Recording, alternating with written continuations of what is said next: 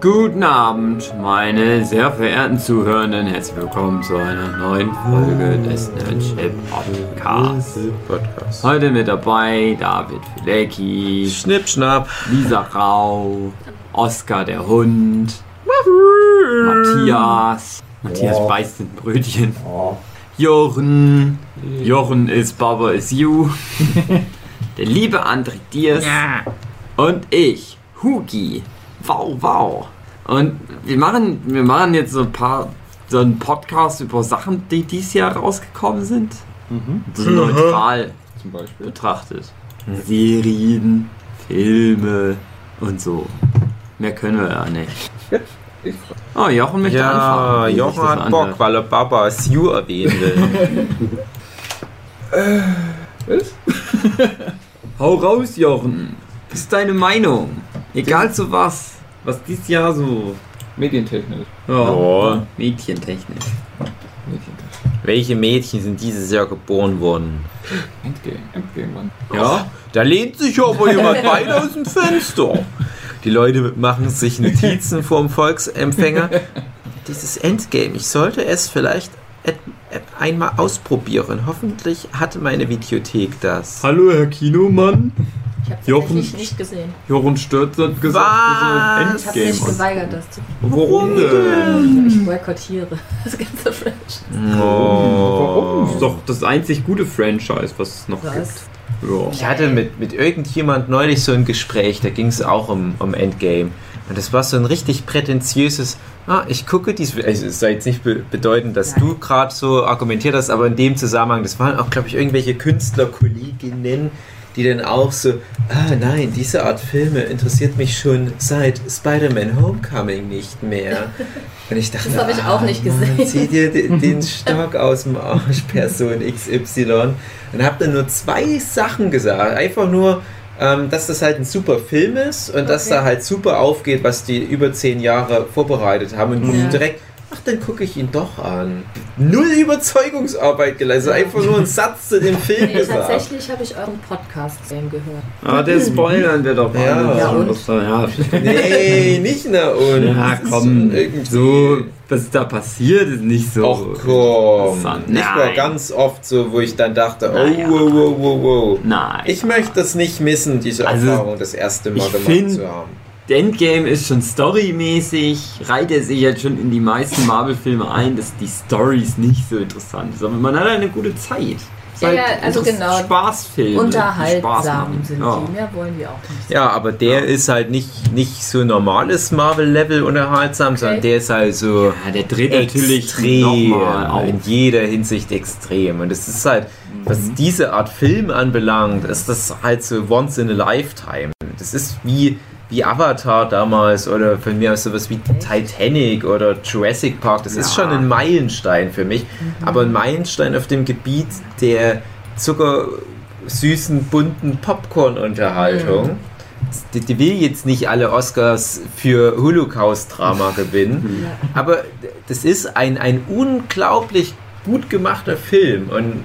Äh, aber die Aspekte, woran wir jetzt halt gute Unterhaltung Ich habe messen, halt haben das sich Gefühl, halt einfach ich nur muss alles verschoben. vorher noch gucken und mir ist Ja. einfach zu viel Ja. in den letzten Jahren. Der Matthias hat es ja Dafür, dass ich mich halt nicht Ja. so extrem für Superhelden begeistern kann. Ja, ich Und aber ja auch nicht. auch Ich habe fast keinen der Filme im Kino gesehen, weil ich immer gedacht habe, ach, interessiert mich eigentlich dann nicht so doll. Mhm. Dann habe ich aber ab und zu mal immer so einen Netflix-Abend gemacht. Gab's, Mhm. Dann gab es mal alle. Es gibt einen Also ich America-Film auf einmal. leider schnell ein, wenn die Ah. Filme so actionlastig sind. Ja, Ich das geht mir aber auch so. Deswegen Also ich muss ich bin- die im Kino gucken. Ja, ich habe nicht of viel. Ultron bin ich Ja, war eingeschlafen. auch Du musst das nebenbei gucken. Das war, das war so der Punkt, wo es anfing, wo ich dachte, nee, ich glaube, ich gebe mir diese Filme nicht Na, du mehr. musst die- Vor allem nicht im Kino, wenn ich Geld bezahle und dann einschlafe. Na, du musst die nebenbei angucken. Du musst dann dabei zeichnen. Ah, das ja, aber alles das geht ja überhaupt nicht.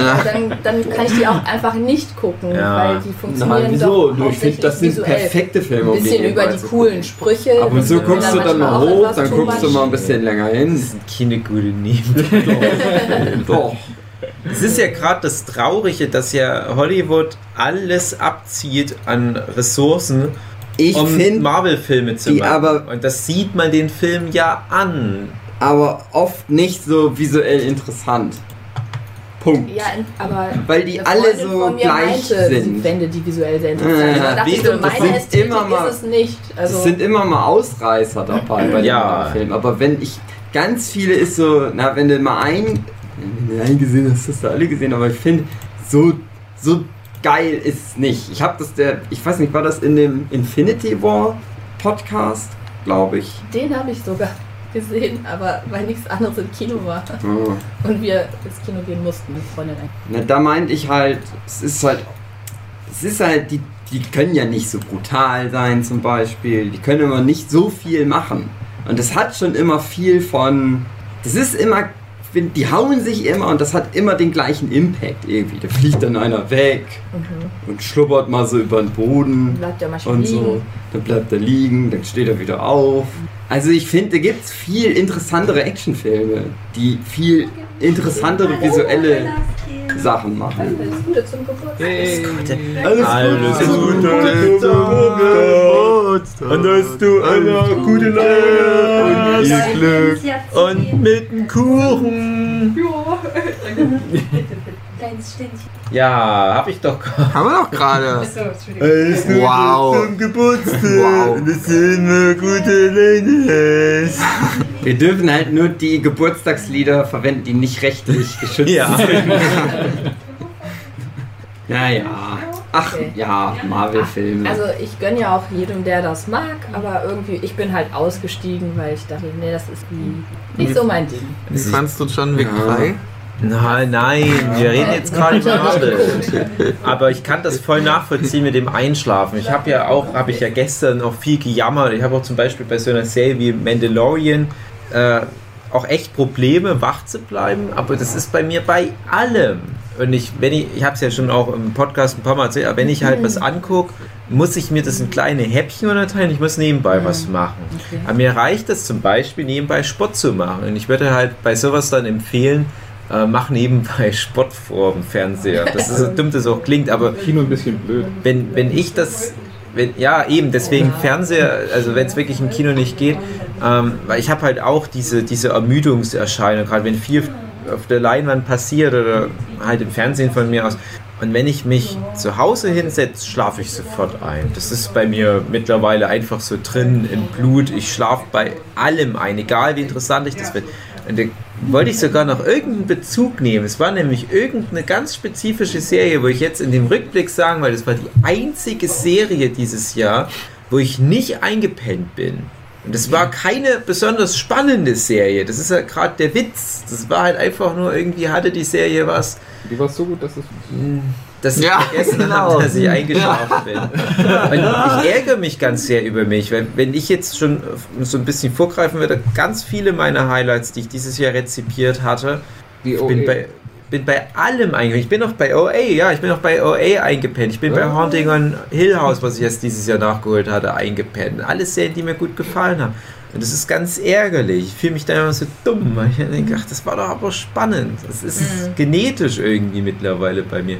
Und ich kann dann nur, wenn ich nebenbei Sport mache, längere Zeit am Stück was angucken. Und wenn Ja. ich im Kino bin, nehme ich mir immer ganz viel Süßkram mit, wie, Okay. wie als hätte ich irgendwie Zuckerkrankheiten. Ich dann immer nebenbei Bonbons essen, damit ich beschäftigt bleibe. Das ist mittlerweile echt schwierig bei mir. Das hängt mit dem Also, Alter zusammen. Ich ja, hatte das früher gar nicht. Auch. Und mittlerweile habe ich das auch ganz doll. Ich werde mehr arbeiten als sonst. Aber ich glaube, es kommt auch ein bisschen drauf an, wie der eigene Geschmack ist und welche, welche Filme einen bei der schalten. Ja. Also ja.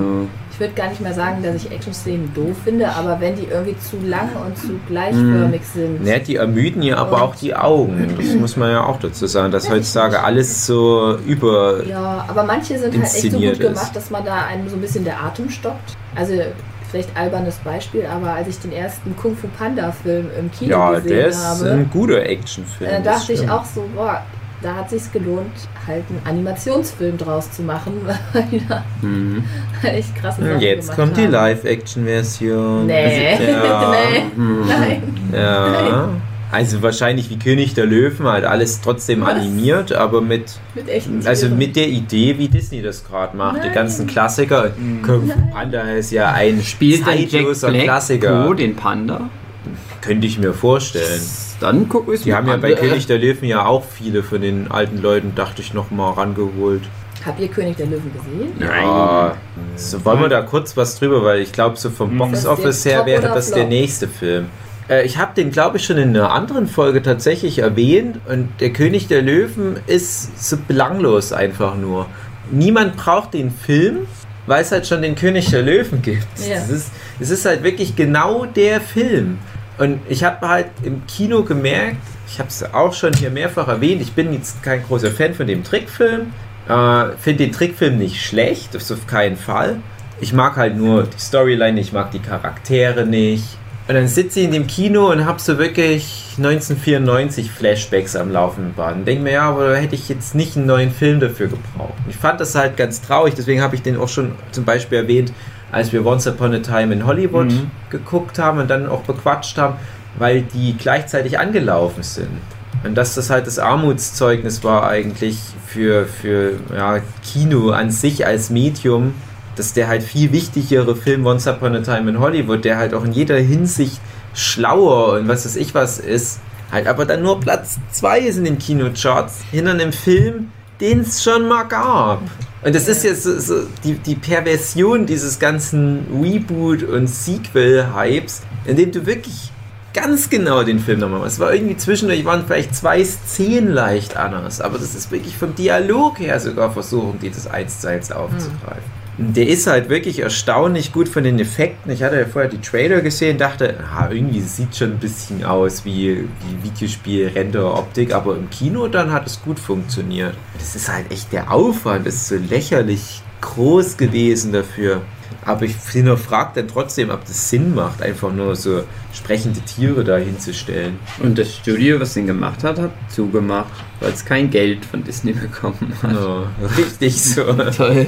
Ich stelle mir das vor, so, ja, äh, können Sie uns bitte noch bezahlen? Nein. Nein. Aber bitte? Nein.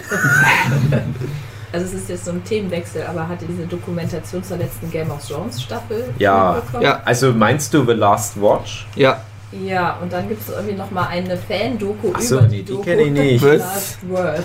okay. Habe ich nichts von mitgekriegt. Also, also Last Watch habe ich tatsächlich erst letzte Woche Ach so. geguckt. Oh. Auch so ein bisschen Vorbereitung auf Ja. jetzt diesen Podcast, weil ich dachte, der Game of Thrones kommt ja definitiv nochmal dran.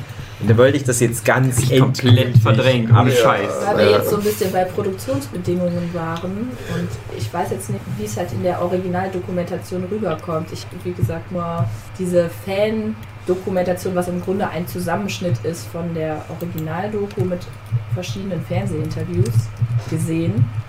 Und ähm, wo die sich irgendwie ganz schön über die Produktionsbedingungen aufregen, aber auch sagen relativ deutlich, dass, es, dass die Produktionsbedingungen vor allem so schwierig waren, weil es lauter Fehlplanungen waren. Das ist tatsächlich in der offiziellen Doku auch drin. Okay. Also das ist jetzt nicht was, was die investigativ da ans Licht bringt. Ja. Und das hat mich tatsächlich gewundert. Die Doku geht etwa 45 Minuten und du hast also drei, vier äh, Hauptfiguren. Das sind irgendwelche Leute, die sonst halt immer hinter der Kamera verschwinden und ein. Extra haben sie noch mit dabei. Das ist so ein, so ein Stark-Soldat, der tatsächlich aber in fast allen Staffeln dabei war. So ein bärtiger Typ. Ja. Und, und du hast halt das Gefühl, der ist da total glücklich, dass er dort am Set sein kann. Und der fühlt sich auch so ein bisschen wichtiger. Der erzählt dann so noch so eine creepy Geschichte, dass der äh, droht, auf die schiefe Bahn zu geraten. Glaube ich auch schon im Gefängnis, weil ich weiß nicht mehr Was? genau. Das ist genau der Platz, wo er hingehört. Und dann hat er immer mal so awkward Annäherungsversuche an Kit Harrington. Und du merkst so, wie Kit Harrington eigentlich keinen Bock hat, mit den Statisten zu reden, aber er will ja auch ein guter Typ sein.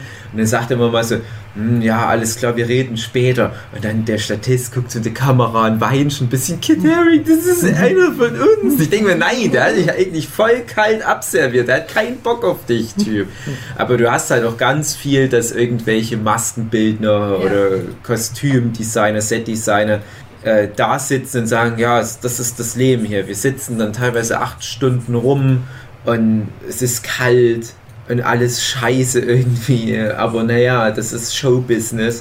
Und dann hast du mal eine Szene, die ist direkt vor dem Finale mit dem Nachtkönig entstanden. Ne? Da sitzt der Bran-Schauspieler und der Stuntman der den Nachtkönig gespielt hat. Wo auch immer mal wieder deutlich gemacht wird, dass er sich gar nicht so richtig als Schauspieler sieht, weil er ja eigentlich ein Stuntman ist, wo sie gesagt haben, hey, du bist ein bisschen wichtiger für unsere Serienhandlung. Der so, okay, alles klar. Und dann sitzen die halt dort stundenlang in irgendeinem so kalten Zelt und warten drauf, dass die halt die eine Einstellung drehen können. Und das sieht alles nicht nach Spaß aus. Also es ist keine sehr gute Werbung. Und ich habe aber noch eine andere Doku gesehen. Äh, Das war keine offizielle von HBO lizenzierte Doku über Herr, äh, Herr der Ringe, wollte ich schon sagen, über Game of Thrones. Da ging es aber um die Stadt in Kroatien, in der die dann ab Staffel 3 oder so Königsmund aufbauen. Äh, in, in der die halt so Königsmunds Dubrovic oder so, ich weiß nicht genau. Und da ging es halt mehr darum, wie Game of Thrones die Stadt im Prinzip kaputt gentrifiziert hat.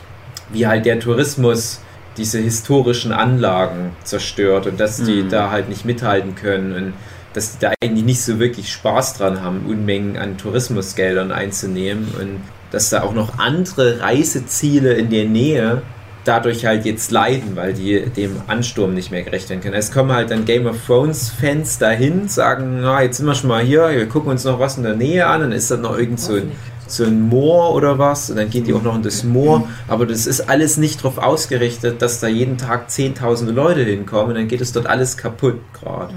Ja, also ich hatte in dem Zusammenschnitt kam eigentlich so raus, einerseits, dass es unnötig war, im Januar zu drehen, Optik zu kriegen, Ja. weil denen dann halt alles zugefroren ist und die kein Wasser und keine Toiletten für die ganzen Leute vor Ort hatten, das ganze Personal und dann, dass es so ein bisschen unnötig war zu sagen, ja, die Hauptschlacht findet nachts statt und wir machen jetzt Ja. 50 Nächte hintereinander Nachtdrehs.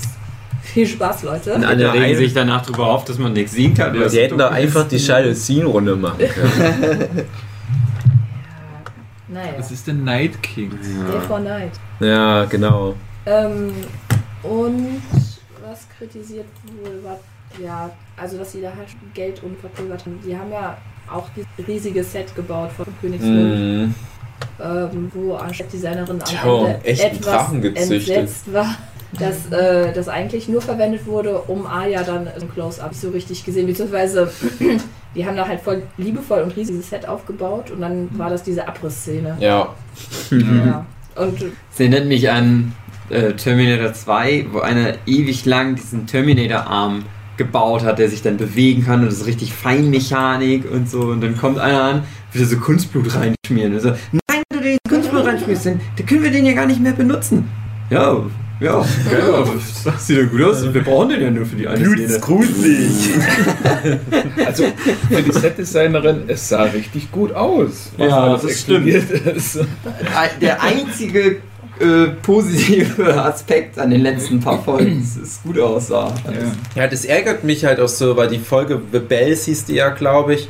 Das war halt wirklich so ein einstündiges, ey, jetzt nochmal richtig das ganze Geld verpulvern. Das hat halt irgendwie, naja, nicht irgendwie, das hat mir viel Spaß bereitet, die Folge. Das war halt so ein Irrsinn.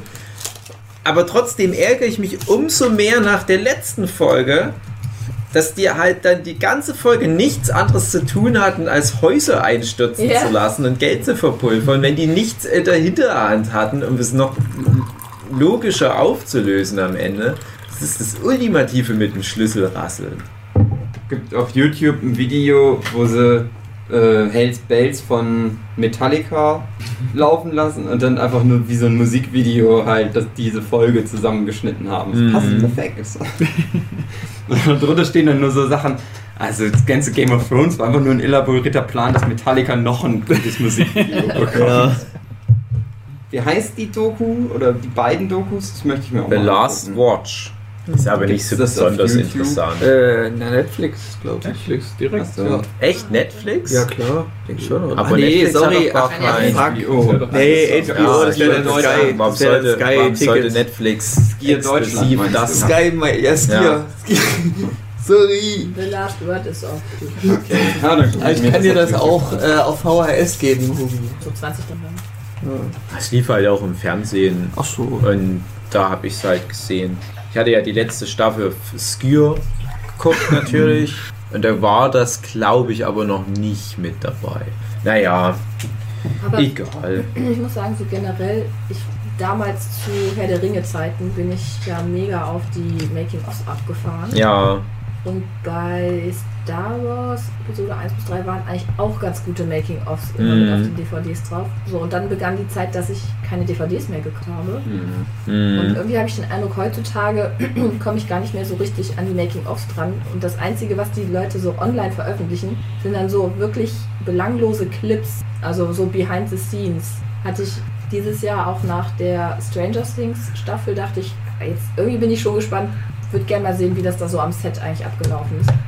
Dann habe ich aber zum Beispiel auf YouTube nur so Clips gefunden, wo ich dachte ach, das interessiert mich so gar nicht ja. halt irgendwie nur mit den Kinderschauspielern, die dann mal zeigen, wie sie irgendwie vom Essen zum Trailer Ja. gehen oder sich gegenseitig.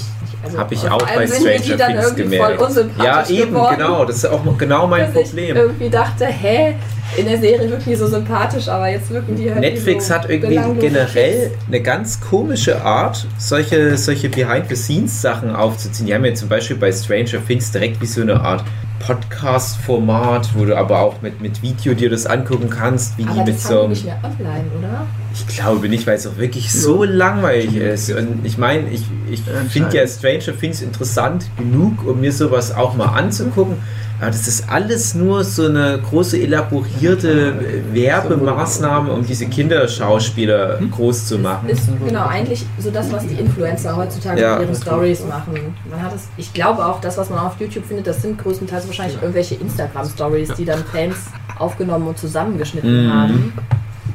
Aber die halt sehr wenig Informationen Ja, alleine, dass zum Beispiel, ich vergesse immer den Namen, Kevin Chelvetzi-Ness, der Junge, der den Dustin spielt, der hat ja dieses Serie, Äh, wie heißt es auf Deutsch, wie heißt es auf Ah. Englisch? Pranks, irgendwas, Supernatural Pranks, so ähnlich. Nee, versteckte äh, Kamera. Ja, Prank. das ist ja auch so ein? Quatsch. Ja, das ist, das, ich habe da die erste Folge geguckt und du siehst halt genau, das ist halt nicht wirklich versteckte Kamera, das sind irgendwie alles Schauspieler eigentlich, so. sinnlos dadurch. Frank Brother. Nee, Weiß, weil, kenne ich jetzt nicht. Und du weißt halt genau, der ist sinnlos. Du kannst den komplett rausnehmen, der ist aber so integriert, dass es aussieht, als würde Krasse der da Pranks. Pranks. auf. Deutsch heißt Ja. es krasse Pranks Ja. und auf, auf Englisch ist es irgendwie Prank, so äh, Prank Encounters, Encounters. ne? Ja. So statt Crave Encounters oder was Prank Encounters. Naja, und das ist alles mit so äh, Supernatural-Elementen, damit die halt auch wieder aufgreifen können, hey, ihr, ihr kennt ihn aus so einer Supernatural-Serie. Jetzt hat er halt noch so ein Format, genauso wie eine Millie Bobby Brown jetzt wahrscheinlich nur noch in oder äh, hier ähm, Mann, Thriller. Finn Wolfhard, der jetzt auch immer halt irgendwelche Ja. Horrorrollen spielen wird, der jetzt auch im neuen Ghostbusters ja der. Hauptrolle spielt. Und das ist, äh, das ist sehr incestuös genremäßig, die sich jetzt bewegen. Und dann hast du halt da den Typ, wo mir jetzt der Name nicht einfällt, leider, äh, in so einer Art Überwachungsvan. Und das sieht so aus, als würde der da alle Knöpfe drücken und ich habe alles im Blick und Voll in echt schneiden die das nur am Ende noch irgendwie rein. Die haben das alles schon abgedreht und sagen, hey, setz dich mal hin und machst so, wow, what du? Ist so krass. äh. Jede Folge fällt der Satz. Let's see how they react. Ist das nicht der Junge aus Stranger Things? Do you know me? Of course I know you. Und dann kennen die diesen komplizierten italienischen Namen natürlich alle. Auswendig. Ja. Ja. Am I right? Is this your Instagram page? Yes it is, yes it is. Okay. Also es gibt keine guten Making-ofs. Mm. Ja, Ja. doch, doch, doch. Also ich Habt guck ihr dieses äh, Filme eurer Kindheit? Ja, ich mag die Doku-Reihe. Also ich äh, habe ein paar Folgen von diesem Spielzeug der Kindheit angeguckt. Mhm. Ich gucke das dann ganz gerne. Das ist ja mehr so ein Guilty Pleasure, Pleasure, weil das super schlecht gemachte Dokus eigentlich Ja. sind vom Inhalt Was her. sind das für Dokus, wo laufen? Netflix, Netflix Original. Und Ich die haben halt vor ein paar Jahren Aber, Spielzeug unserer Kindheit Also, ja. und haben Aber jetzt noch Filme unserer grad- Kindheit. Da hatte ich den Eindruck, die, das ist jetzt so diese Luke Mockridge-Welle Ja, und deswegen es, habe ich da nicht ja. reingeguckt. Ist es schon, ja. Und ich hatte damals zuallererst angeguckt, weil du musst es nicht in der Reihenfolge gucken, das sind immer pro Staffel vier Folgen und jetzt sind sie bei Spielzeug, glaube ich, bei Staffel 3 oder 4. Und da gibt es halt immer zu einem ikonischen Spielzeug, Barbie, äh, ich weiß nicht, Lego gab es, glaube ich, mal, Master of Universe, Turtles und so weiter. Gibt es dann immer eine Folge Und die müssen dann in 40, 50 Minuten versuchen, alles zu dieser Spielzeugline zu erzählen. Und dann versuchen die aber auch immer noch so eine, so eine Geschichte drumherum zu erzählen. So ein bisschen äh, Michael Moore-mäßig fast schon. Ein bisschen manipulativ. Und ich habe als Kind Masters of the Universe, also He-Man-Figuren gesammelt. Und meine Lieblingsreihe war die zweite Kollektion, also von der zweiten Serie. Und weil das aber nicht gut in deren Story reinpasst, behaupten die dann einfach nur, ja, und dann kam die zweite Serie, bö, bö, ein totaler Flop oder irgendwie so. Ich denke, das stimmt aber überhaupt nicht. Ich weiß, das passt in eure Story nicht rein, aber mir pisst ihr gerade voll ans Schienbein, weil das, das echt bis heute noch vielleicht die coolsten Actionfiguren waren, die ich je gesammelt habe. Weil die auch wirklich Funktion hatten. Aber- und ihr wollt aber was über euer Classic He-Man erzählen und dann den Bogen spannen, dass jetzt halt die Classic He-Man-Figuren wieder neu aufgelegt werden. Die gibt es ja tatsächlich jetzt wieder zu kaufen. Also die haben nicht nur dir gefallen, die waren auch ein kommerzieller Erfolg. Ja, die liefen viele Jahre lang. Also die können nicht so erfolglos gewesen sein. Die hatten jetzt zum Beispiel auch eine Folge zu den Turtles. Und da haben sie halt wirklich noch die, die Original-Turtles-Erfinder, die damals halt die ersten Comics gemacht haben, rangeholt. Die waren jetzt jahrelang zerstritten und haben dann halt so ein forciertes Wiedersehen mit den beiden am Ende noch mit reingenommen. Und es ist schon, ja, Also Heisenbergsche Ist das dann eine reine Unschärfe. Doku oder auch sowas wie Making of? Haben die dann da. Es ist, Nee. es ist so eine Fun-Doku. Also es ist, das hat jetzt nicht wirklich so ein.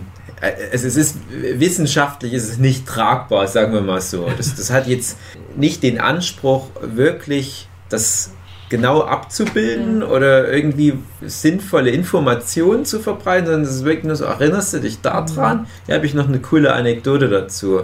Die stimmt vielleicht nicht so ganz, die Anekdote, aber, Aber die ist ganz cool. Ja. Ja, schade. Aber ich muss auch sagen, generell auf nicht viele Dokus, weil Mm. ich häufig den Eindruck habe, dass die nicht so. Ja, die haben ja ein paar Qualität- Oscar-prämierte Dokus auch. so, okay. ja. Also, Also die machen schon noch gute Sachen. relativ viel. Also ähm, ich habe halt die Arte-Kanäle auf YouTube abonniert und die einzigen Dokus, die ich so dieses Jahr auf Netflix geguckt habe, waren so britische Dokus, das ist irgendwie Big Dreams, Small Gardens, wo die halt so Gärten umgestalten. Schön. oder hier dieses Mortgage Free Living oder Home, wo es halt so um Tiny Houses geht Mhm. und äh, Leute, die sich selber relativ günstig holen. Sowas kann ich mir dann noch ganz gut an. Aber hat Netflix mir auch sehr viel so diese ganzen Essen, Food, Kochsendungen vorgeschlagen und da war aber auch viel dabei, wo ich dachte, ja, na, Essen, ja, Ging mir auch klares so. Ding. Ist Habe ja- ich auch immer reingeguckt, weil man auch immer gehört hat, oh, das ist so interessant, wie die dann irgendwelche Chefs kochs ihr Konzept erzählen, wird dann warum die das gelabert. Essen machen. Und naja gut, aber wir waren ja eigentlich bei Top. Ja, wir haben ja schon Game of Thrones. ja, ich meine, wir haben eine ganze Folge, wo ich jetzt leider neulich gehört habe, dass die Aufnahmequalität super schlecht ist. Und ich fand, es war ein wichtiges Gespräch, ein wichtiger Podcast. Und mich ganz sehr geärgert, dass der irgendwie jetzt nicht für die Ewigkeit so gut konserviert ist. Man kann sich anhören. Also ab und zu sind halt Tonaussetzer, wenn jemand auf Hm. Tja, na, vielleicht ist das auch so gewollt. Das ist wie, wie auch nochmal so eine Metapher Ja. über Game of Thrones. Ach so, genau. Und ich glaube, Stranger Things ist für mich vielleicht, naja, auch nicht, nee, kein guter Vergleich, aber ich Marvel ist, da ich denke, ja, es ist einfach Unterhaltung. Hm. Ja, so, ich lasse mich davon gerne Gleiche. berieseln. So.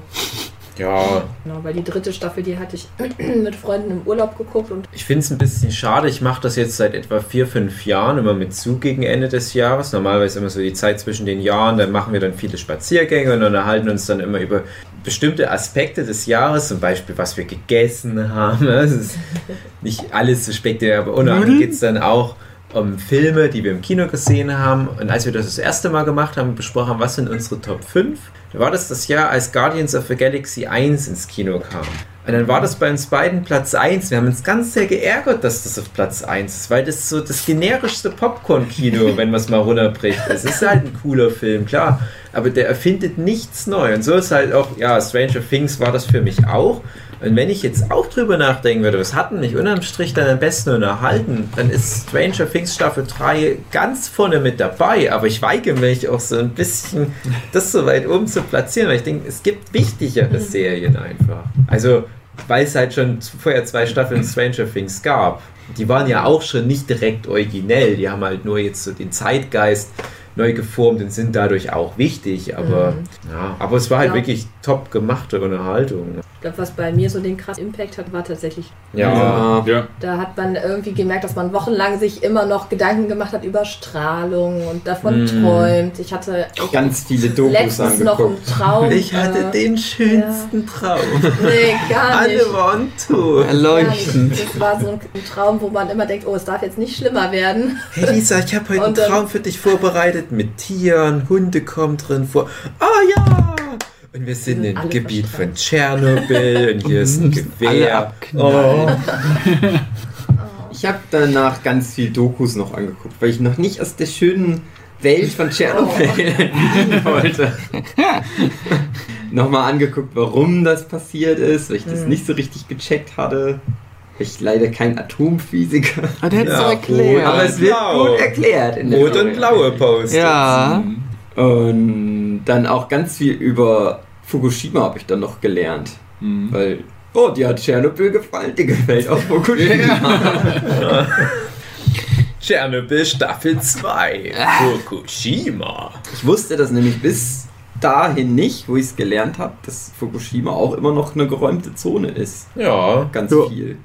Weil doch die teilweise schon krass nah wieder dran wohnen. Ja, Ja, die wohnen da halt direkt dann auch wieder dran, wo dieses Sperrzaun praktisch ist. Aber da drin darfst du halt noch nicht rein. Es ist halt in, in, in Tschernobyl ist es halt so, äh, da hast du dieses riesige Sperrgebiet und da außenrum zu ist auch schon nicht so viel einfach. Du musst dann erstmal da schon stundenlang hinfahren. Das habe ich auch letztens gesehen. Es gibt so einen Typ auf YouTube, der macht so, der reist durch Europa illegal. Das, der springt einfach auf Züge, reist dann irgendwo hin, hält sich dann da auf. Oder der klettert auch viel einfach so illegal auf Hochhäuser drauf und so ein Scheiß. Und der hat jetzt irgendwie zwei Stunden geht das oder so, wo der halt nur einfach zeigt, wie er nach Tschernobyl geht. Also die geht in die Stadt, wo der Reaktor steht und so. Tribi Er ja. trifft dann da irgendwo ein, der, der das schon mal gemacht hat und sind dann zu dritt und dann fahren sie da halt hin und müssen dann erstmal stundenlang mit dem Bus fahren, dann noch Ja. stundenlang mit dem Taxi fahren und dann sind die in der Nähe. Und da wohnen halt wie, wie fünf Leute so gefühlt. Und dann geht's erst los und dann können die halt noch stundenlang erstmal laufen, bis die, da gehen die dann irgendwann, sind die dann irgendwann in dieser Zone. Da steht doch nicht überall ein Zaun, was ich gedacht hätte. Sind doch heute? Aber da fahren immer Leute rum. Ich schieße in die Leute, die da lang fahren. Naja, die, ach, die ist semi. Ja, ist ganz interessant, weil die auch fast erwischt werden vom Militär. Naja, cool. Tschernobyl. Hm. Das ist halt äh, eine spannende Geschichte auch zum, zum einfach erzählen, weil Ah, ich meine, die, die Serie, die fängt ja an, das Ding ist schon explodiert, Mhm. quasi. Und, da ist dann so die Aufklärungsarbeit, warum das jetzt so passiert ist, das ist das eine, das ist aber gar nicht so das Interessante, sondern es ist ja das Interessante, wie die Regierung da damit umgegangen ist, dass Genau. die alles so furchtbar geheim gehalten haben, sogar vor sich selber, dass niemand irgendwie was wusste. Genau, und, und dass deswegen eben alles so sich noch zugespitzt hat und noch viel schlimmer hätte kommen können. ja, Deswegen glaube ich auch, dass sowas wie Fukushima nicht als Serie nee, ja. funktionieren würde. Ja, es gibt ja so einen Film, der, glaube ich, sogar dieses Jahr rauskam. Ich glaube wieder mal von der Doris Dörrie.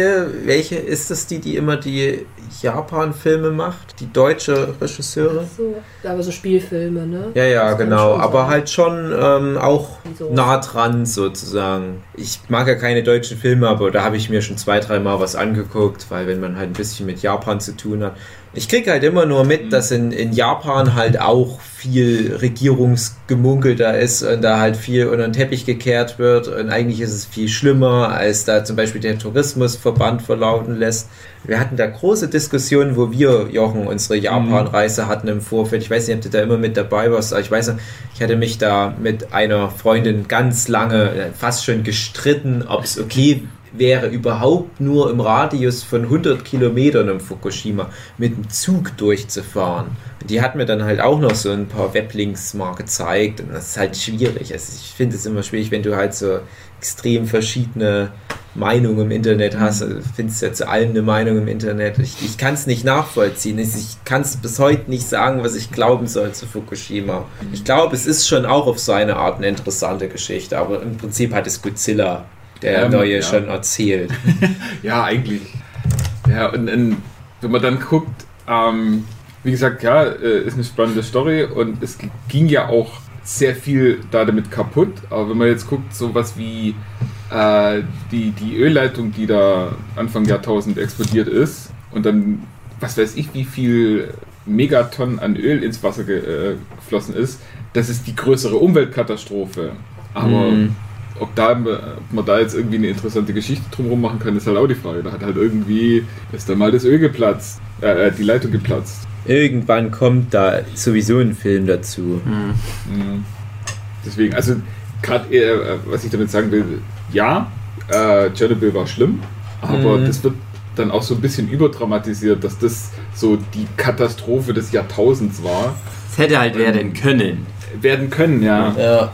Aber Ja, klar, also es ist, es ist halt nochmal gut gegangen alles. Aber das Interessante ist aber halt, dass das gegen jede Wahrscheinlichkeit alles nochmal so irgendwie gut gegangen ist. Das ist das Interessante. Aber ich finde, die Serie macht auch gut deutlich, dass es um einen sehr hohen Preis ging, weil die einfach Ja. menschliche Ja, ja. Ressourcen da reingeschaufelt haben und gesagt haben, so, ja. bringt das jetzt mal in Ordnung. Jeder darf da so ein paar Sekunden aufs Dach und dann Mhm. ja. Da sind ja noch, glaube ich, sogar viele von bei weggekommen. Die ganzen Arbeiter, die da unten rein Ja. mussten, um da, da, da das Loch da zu buddeln. ja, das war Ja, das ist jetzt- nicht so gut. Ja, aber das ist ja auch das Fiese an Radioaktivität, dass du ja nicht sofort Ja. tot bist, sondern dass, ja, du stirbst dann halt irgendwie so einen ganz langsamen, elend, siechenden Tod vor dich hin. Und Der Typ, der, der da ähm, die Aufsicht hatte, der hat das ja auch überlebt, ne, Ja, klar. tatsächlich. Der war ja im, im Der hat immer bis zum Schluss noch behauptet, wir haben da nichts falsch gemacht. Das ist alles gut. 36 Tote mehr nicht. Ja. Ja, ja aber gerade eben die, die Feuerwehrleute, die dann ähm, die, die Ersthelfer quasi, die gelöscht haben und die ja dann auch relativ viel an Dosis abbekommen haben und die dann auch, die sind dann auch relativ schnell, natürlich auch nicht wirklich schön, aber die sind noch relativ schnell doch, äh, äh, gestorben. Aber Mhm. andere Leute, die sind dann halt jahrzehntelang, haben die irgendwie Krebsleiden vor sich hin. Ja, ich finde halt, egal was, was du für eine Katastrophe, welche Ausmaßes hast, wenn du einen guten Filmmacher hast, der macht dir dann einen geilen Film draus. Schlimmstenfalls hast du halt Titanic 2 wie Animated Musical, bestenfalls hast du Titanic. Und ich hatte auch dieses Jahr gesehen, es ist halt kein Film, der dieses Jahr rauskam, aber ich habe ihn dieses Jahr gesehen, Boston, vom, vom hier Burke, wie heißt er mit von Alec, Alec ist der? der, der Burke, der früher mal, was? der früher mal Komödien gemacht hat und dann irgendwann mal gesagt hat, ich mache jetzt nur mit Mark Wahlberg irgendwelche Actionfilme, die so super patriotisch sind. Und das war halt einfach nur über das, was war denn das? Ein Ei? Ja. Das war halt einfach nur, äh, es klingelt an der Tür. Ah, Jochen Da- Spätzle Utensilien. über den Boston-Anschlag, diesen Bombenanschlag von den beiden Islamisten. Und es war ein super Film. Und es war eigentlich, was da passiert, über ganz lange Sicht. Nur so, ja, man könnte jetzt von Weitem betrachten, auch André. Super klasse, wie du das jetzt direkt neben dem Mikrofon machst. Das ist bestimmt geil für die Soundqualität. Danke. Danke. Es, war halt auch ganz viel so kleinteilige Arbeit in, in irgendeinem so Kommandozelt, wo die halt Daten auswerten. Aber super spannend. Und das ist ja bei Chernobyl halt auch das Ding. Das ist halt ganz viel das vermeintlich weniger Spannende gerade eine halt so mitreißt.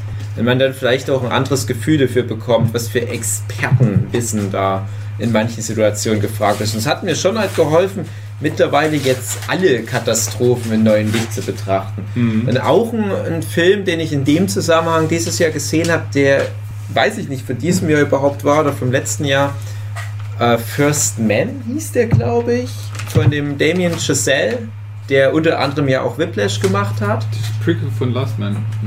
Genau, das Prequel von Last Man.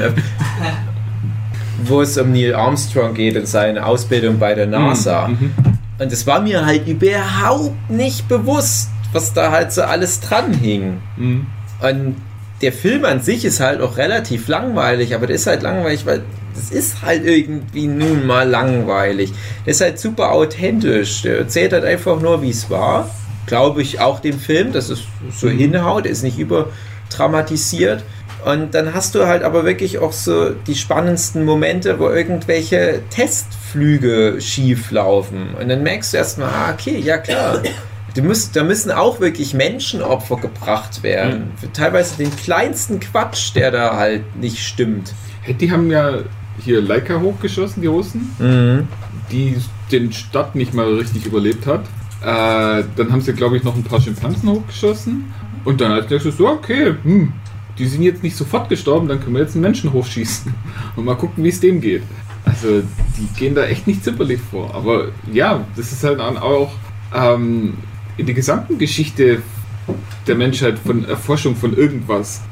Also, die, bis der erste Mensch auf dem Himalaya und wieder runtergekommen ist, war halt Mhm. auch einige, die oben geblieben sind. Oder Südpol dahin. Also, wenn du irgendwo als erster hingehen willst und irgendwas als erster erleben willst, dann ist die Chance auch ziemlich groß, dass du es nicht überlebst. Mhm. Irgendeiner, der lernt dann aus deinen Fehlern und ein anderer lernt dann aus dem seinen Fehlern und irgendwann schafft es dann einer. Wie die deutsche Manga-Szene. sind auch viele auf der Strecke geblieben. Mhm. Ach, Ich mag so Katastrophenzeug irgendwie immer ganz gern. Ich bin ein pervers Schwein. Also bisher hat mich das gar nicht so interessiert, aber Tschernobyl fand, weil es gut gemacht war und man halt auch noch gleichzeitig gedacht, ja, und das ist tatsächlich passiert. Ja, aber hast du sowas viel angeguckt? Also es geht ja jetzt Ja. nicht nur um, um diese Art Katastrophe. sondern Ich mag halt auch immer gerne so wahre Geschichten über Flugzeugabstürze oder wenn äh, sowas wie 127 Hours, wo du weißt, das ist halt wirklich jemand passiert. Ich finde das halt krass. Ich hatte ja auch mit dem Huki im Podcast zu Halloween kurz das Gespräch über den Film mit dem Bären. Ich habe den Namen Revenant. vergessen. Nee, ja, das ist ja tatsächlich, ja, das passiert ja sogar auch auf wahren Ereignissen. Es war so ein, ein Film, der in Kanada spielt. Ich komme gerade leider nicht auf Ja. den Namen. Ähm, wo halt Familie Robinson. Nee, nee, nee, wo, wo, wo ein Pärchen in Kanada auf Wandertour ist und dann ist da irgendwie, also der. Typ hat sich vertan und die finden den Weg nicht mehr, der Weg ist weg und ja, dann haben die dort immer mal so Bear Encounters und du weißt halt auch, ja, das ist jetzt nicht eins zu eins genauso passiert, aber das ist basiert halt auf der wahren Geschichte von einer der Personen, die eventuell überlebt haben. Und dann denkst du, das ist schon krass, dass da halt so ein Trauma auch mit dem Film aufbereitet wird. Und ich mochte auch zum Beispiel den Himalaya-Film, wo wir gerade bei dem Thema waren, du hast es ja gerade angesprochen, mit Josh Brolin und wer da noch alles mit dabei ist. Und ich, ich finde das halt immer super interessant, wenn dann halt irgendjemand da rauskommt aus so einer desolaten Nummer und du dann halt einfach nur so minutiös erklärst, was alles schiefgelaufen ist und das ist dann das Ergebnis. Sieben Tote. Da denkst du, aber- wie dumm die Menschen halt auch sind, das ist halt immer wieder herausfordern, aber irgendwie auch ganz cool. Das ist halt, ja, das, also die Leute, die es halt schaffen, was da halt dann für eine Leistung dahinter steckt. Und Oder Glück. ja, klar, viel Glück, aber halt auch wirklich so, ein- so ein Überlebenswille. Ja. Apropos, der Film Überleben, kennt ihr den mit so einem, ähm, ich weiß gar nicht mehr, sind das Peruaner sogar, jedenfalls eine, eine Rugby-Mannschaft, die über den Anden abstürzt und dann ein paar Monate und sich dann gegenseitig aufessen Ja. müssen. Ja. passiert auch auf wahren Das Ereignissen. ist ein Rugby-Spiel gegeneinander. Ist übrigens, Ja, ja. Aber die Geschichte hat man schon gehört. Was? Dass da ein Flugzeug abgestürzt ist mit einer, ja, irgendwas Sportmannschaft. Unter anderem und natürlich auch noch andere Leute. Und Nee, nee, also es ist, es ist so eine Art Privatflieger von der tatsächlich? Sportmannschaft. Die haben aber noch ein paar Frauen von sich Also mit das ist dabei. Hm. Dass es eine Geschichte gibt, wo Leute sich gegenseitig aufessen mussten, das habe ich auch schon mal gehört, aber nicht einer Elefantenfriedhof, denkst du. Nein, mit Dass einem Flugzeugabsturz. Nee, das ist wirklich, also die Anden äh, wirklich in ihrer schlimmsten Form. Also Schneegipfel und minus 20, 30 Grad und äh, tausende Kilometer weit, ja, das vielleicht nicht, aber Unmengen an Kilometer müsste man zurücklegen, um auch nur ansatzweise an Zivilisation ranzukommen. Und ja, und was machst du dann halt in der Situation? Und alleine als Prämisse ist das halt schon interessant. Da brauche ich auch gar nicht wissen, wie es dann so Schritt für Schritt weitergeht, aber einfach nur, okay, Ja. du steckst da fest. Was machst du dann? Genau, und dann stellst du dir vor, okay, und neben dir liegen schon ein paar, die den Absturz Mhm. nicht überlebt haben. Die gefrieren so vor sich hin und du kriegst Hunger. Mhm. Und was machst du dann? Und dann Der kannst du Film, einen der- Tag aushalten, kannst du zwei Tage aushalten, aber irgendwann, Mhm. ja. Und machst du es dann? Ja, nein. Wenn Ja. nicht, dann überlebst du selber nicht. Wenn ja, Mhm. dann machst du es. Aber dann musst du damit leben. Einem halben Tag. Es gibt auch die, die South Park-Folge, äh, wo die sich dann Ah, dachte gegenseitig essen und dann ist aber am Ende der Twist, dass die nur ein paar wenige Stunden da eingesperrt Ja. waren. Ah, ja. Haben Kenny auch gegessen. Es ist halt auch so ein Film, als der rauskam, weiß ich nicht, das ist glaube ich von 94, gab es halt viele, die gesagt haben, ah, das ist ja so, so voyeuristischer Blick auf dieses Leiden und das ist ja, ja Schweinerei und so weiter, sowas zu machen. Äh, Viele fanden den, die meisten fanden den natürlich trotzdem toll, den Film, weil er ja wirklich auch spannend ist. Und dann dachte ich, ey Leute, aber das ist doch denen passiert. Was, Mhm. Wollt ihr das rausschneiden, weil es euch nicht so gut gefällt, moralisch gesehen? Der Film, der macht das jetzt auch nicht zu so einem so ein Exploitation-Fest, dass der halt zeigt, wie die sich das noch so geil angrillen und dann mit so Goldstaub.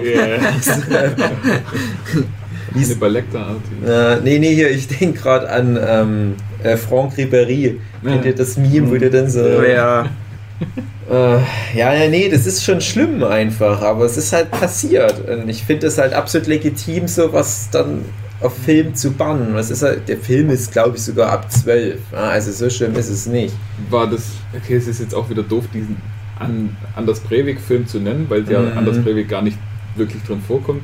Aber äh, Der Ütö-Jahr. Stimmt, den habe ich auch gesehen. genau, war der dieses Jahr? Ich habe den Nee. dieses Jahr gesehen. Ich habe ich hab ihn Der ist dieses Jahr auf Netflix. auf eventuell auch. dieses Jahr Ah. gesehen, der kam, glaube ich, letztes Jahr raus. Hast du mittlerweile gesehen?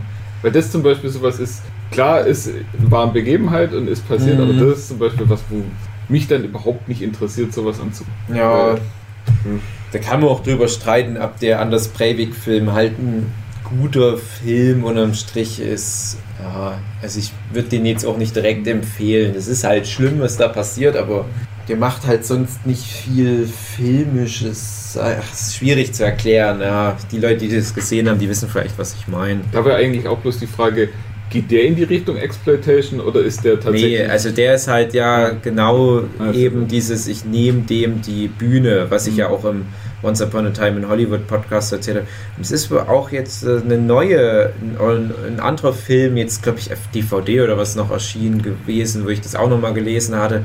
Da geht es auch um, um so drei von den Manson Girls. Und der macht es wohl auch so, dass der halt dem Manson selbst die Bühne nimmt. Mhm. Das scheint mir jetzt gerade schick zu sein. Und auf der anderen Seite kommt ja aber Charles Manson witzigerweise vom selben Schauspieler gespielt wie in Once Upon a Time in Hollywood in der zweiten Staffel von Mindhunter vor. Ja, das war ja auch dieses Jahr Once Upon a Time in Hollywood. Ja, auch schon. Ja, der ist bei mir auf alle Fälle weit oben mit dabei. Ist auf alle Fälle so ein Top 3 Kinofilm des Jahres. Aber halt auch mit so langem Atem. Also auch nicht so, ich komme da raus und sage, das war's jetzt, sondern mehr so noch durch das Aufbereiten. Auch in der Gruppe, im, Mhm. im Podcast, das hat nochmal was gebracht. Aber das finde ich gut, wenn ein Film sowas macht. Das hatte ich nämlich von Parasite mir erhofft, dass das so Mhm. funktioniert und das war halt dann nicht der Fall. Der ist eher, bei mir zumindest, ein bisschen schlechter noch Ja. geworden. Der ist auf hohem Niveau eher eine der Enttäuschungen des Kinojahres, weil es halt ein sehr guter Film auf seine Art irgendwie schon ist, aber halt einfach den Erwartungen nicht gerecht werden konnte. Und den sehe ich gerade ganz viel auf Platz 1 der Listen von allen Leuten. Aber der ist tatsächlich, wie du sagst, die erste Hälfte ist richtig spannend und richtig interessant. Und dann weiß er, glaube ich, gar nicht, wo er hin will. Ja. Und, und dann wird da noch so ein Typ aus dem Keller rausgezogen. mm. Ah, das ist so Die dann wirklich die Geschichte- Stelle, wo ich denke, okay, jetzt irgendwie verliert er gerade Ah. sein Drive. Das ist aber auch so ein Film, wo ich das Gefühl habe, so ein bisschen Big Lebowski fast schon, wo es schwer ist, mit den Leuten drüber zu diskutieren. Ich habe unheimlich viele solche Gespräche auf, auf äh, Facebook gehabt, wo Leute sagen, ey, ich konnte nicht fassen, wie geil der Film gerade war. Ich so, welcher Film? Parasite. Ich so. Und dann geht's schon wieder los. Ich will den Leuten ja nicht den Film madig machen. Ich denke immer, ach komm, das ist doch, das ist doch jetzt gerade wieder so ein Ding, was irgendwie cool ist, dass man es abfeiert. Oder, ja, äh, Der andere meistgehypte Film ist ja Joker. ja, da verstehe ich es eher. Ist auch ein bisschen nervig. Ja, Ich ihn nicht gesehen. stimmt, wir müssen ein bisschen aufpassen wegen Wookie. Also da, da finde ich halt einfach die Message, die dann hoffentlich auch mal bei den Produzenten ankommt, nicht schlecht. Man kann einen R-Rated-Film machen, man muss nicht hunderte Millionen in Film reinstecken. Mhm. Man muss einfach nur einen ordentlichen, handwerklich gut gemachten Film mit einem guten Schauspieler machen, der eine einigermaßen interessante Story erzählt. Und es reicht. Brauchst natürlich so einen Namen wie ein Joker. Hm? Nein, du Okay. brauchst ganz, ganz vor allem einen Joaquin Phoenix. Das Äh. ist auch ganz wichtig. Ist immer gut, wenn es auf Joker hin. Mhm. Jochen. Ich fand auch sein Schauspiel gut, so diese Mischung aus eigentlich Weinen und Lachen und das immer so hin und her schwanken. Ja, weil es halt war tatsächlich irre. Kein, richtiges Lachen ist, sondern Ja, so, eine, so ein Jammer, ein Weinen, ja, eine, eine, ja, eine verzweifeltes hilflose Lachen so ein bisschen. Reaktion. So, so eine. Ja, Tourette-artig. Ja, genau, Ja. Tourette-artig. Ich hatte witzigerweise, ich habe ja immer so alte Zeitungen, die ich lese. Bei mir liegen immer so Zeitungen, die schon über ein Jahr alt sind, rum, die ich noch nicht fertig gelesen habe. Dann lese ich die halt teilweise auch Bei jetzt erst. Und da hatte ich zufälligerweise in der Zeitung vom letzten Jahr, August oder so, einen Beitrag gelesen über jemanden, der genau diese Krankheit hat. Mhm. Und da war ja der Joker-Film noch nicht mal gedreht wahrscheinlich. Und da dachte ich, ach, guck an, das gibt's. Da ging es halt auch darum, was der für furchtbare Schmerzen da hat immer. Äh, Alles sich verkrampft. Ich mal vorher den Artikel gelesen. Nee, aber der Joker-Film, der war erstaunlich gut und fing erstaunlich banal an. Und ich war mit Sue und Roy und wir hatten die erste halbe Stunde etwas. Ein ganz blödes Gefühl. So, echt, das ist es jetzt? Und äh, ich hatte dann auch noch nachträglich so ein paar Online-Reviews mehr, also ein paar, eine Online-Review, natürlich die Red Letter Media Review angeguckt. Und die hatten das dann so ein bisschen dran festgemacht, dass ja der Hangover-Regisseur, der Todd Phillips heißt er, glaube ich, da Regie gemacht hatte. Und ich dachte halt auch, ja, das ist vielleicht jetzt nicht der subtilste Regisseur. Also, Mhm. Der wollte ja einen Martin Scorsese-Film machen Mhm. im Prinzip und hat auch gute Filme schon gemacht. Aber das ist halt nicht so sein Metier. Und dann versucht er halt so alles reinzupacken. Ja, na, natürlich muss der später mal böse werden. Guck mal, was der für ein komisches äh, Verhältnis zu seiner Mutter hat. Guck mal, was der für ein komisches Verhältnis zu seinem Chef hat. Die, die Kollegen, die mobben den. Auf der Straße wird er verprügelt. Die Nachbarin, Sassy Beats, die äh, beachtet den nicht so, wie er es gerne hätte, so sexuell mäßig. Dann denke ich mir, ach ja, komm, Strichliste, alles abgehakt. Deswegen ich, du brauchst ja den Joke in Phoenix, dass der aus diesem mauen Stadt halt wirklich aber was rausholt, was dann funktioniert, dass du dem glaubst, dass aus, aus dieser Bullshit-Bingo-Strichliste, warum ein Psychopath warum dann wirklich ein Psychopath draus wird. Und dann, wenn der so langsam anfängt abzudriften, in dieses Ambivalente, wo du ja noch sagst, ja, das ist schon irgendwie ein Opfer dieser Umstände, aber na, der müsste ja jetzt nicht unbedingt alle tot machen gleich, das ist schwierig. Und je mehr der abdriftet, desto mehr macht der Film Spaß, aber auf so einem bösen Level, Mhm. dass man das natürlich auch schlimm findet. Das finde ich ist cool herausfordernd. Es macht Spaß halt, sich dabei zu ertappen, wie man ja auch für den Anti-Held da wieder, das passt da wieder zum Empathie Empathie-Podcast, Sympathie. der hat es halt echt auf die Spitze getrieben. Also für die, für die äh, Herausforderung alleine halt, finde ich, ist das halt nicht der wichtigste Film des Jahres, auf keinen Fall, aber ist auch emotional vielleicht sogar schon so mein Platz 2. Einfach weil ich bei Avengers, wie ich schon Mhm. erzählt hatte, äh, einfach elf Jahre angestaute Unterhaltung halt rauslassen konnte. Das, das war halt einfach schwer zu toppen. Und der Film hat ja auch wieder einen Ort, den viele Touristen besuchen. Diese lange Treppe, wo Ja, drauf rumgetanzt ist. Und das sind jetzt auch das war eine coole Haufen Szene. Leute. Was, was ist Iggy Pop, was da lief? Ich weiß es schon wieder Ja. gar nicht mehr. Ich kann mich gerade nicht erinnern. Also es war cool. Ja. Das ist auch etliche Memes. ja, hatte schon ein paar coole. Also war auch so ein Film, wo ich sagte, der hatte keine langweilige Szene, weil jede Szene irgendwie so eine Intensität hatte, so eine Anspannung. Langatmig heißt ja nicht langweilig. Aber ich fand auch nicht, dass er langatmig war. Also es ging ja wirklich immer um irgendwas, weil es war halt, letztendlich war es ja nur der reine Joaquin Phoenix-Film. Der ist ja in jeder Szene, glaube ich, sogar dabei. Ich weiß gerade nicht genau. Und du hast halt das Gefühl, äh, alles, was in dem Film passiert, ist halt so ein, so ein Riss in, dem, in der Basis von seinem Verstand. Das bringt halt alles die Entwicklung immer weiter. Ja. Ja, ich glaube, das war ganz gut ne, Das ist halt wirklich. Das, Ja. das ist, Ich gucke ihn jetzt nicht mehr an. Jetzt weiß ich. Wenn du es das runterkriegst, ist es halt wirklich ein relativ einfaches Story-Konstrukt. Taxi Driver trifft Falling Down. Oh, Bloß mit weniger Figuren. Kommt nicht auch ein neues Falling Down? War das nicht angekündigt? Oh War da nicht nein. was? Das ist auch so ein Film. Der ist einfach perfekt, Falling Down. Der erzählt eine Geschichte von A nach B, funktioniert, wunderbar. Alle tot. Ich habe hier eine Liste offen von Box Office. So mit den meisten Einnahmen für dieses Jahr. Hast du International oder Domestic für USA? Äh, Domestic. Oh nee, ne? die haben eine ganz andere Liste. Ja, Bei, okay. Guck mal noch International. Okay, mal gucken, Wir brauchen ja die ganzen chinesischen Filme. Ja. Ja, Aber wenn Platz du. 13 Nee, ist nee, ja, nee, nee, nee, nee, sag mal nicht, sag mal nicht Domestic. Ich, das Okay. interessiert mich die Amis. Die Amis, die haben dann teilweise als mit erfolgreichste Filme sowas wie Crazy Rich Asians. Das ist, halt- das ist irrelevant für uns. Crazy Rich Asians habe ich dieses Jahr auch gesehen.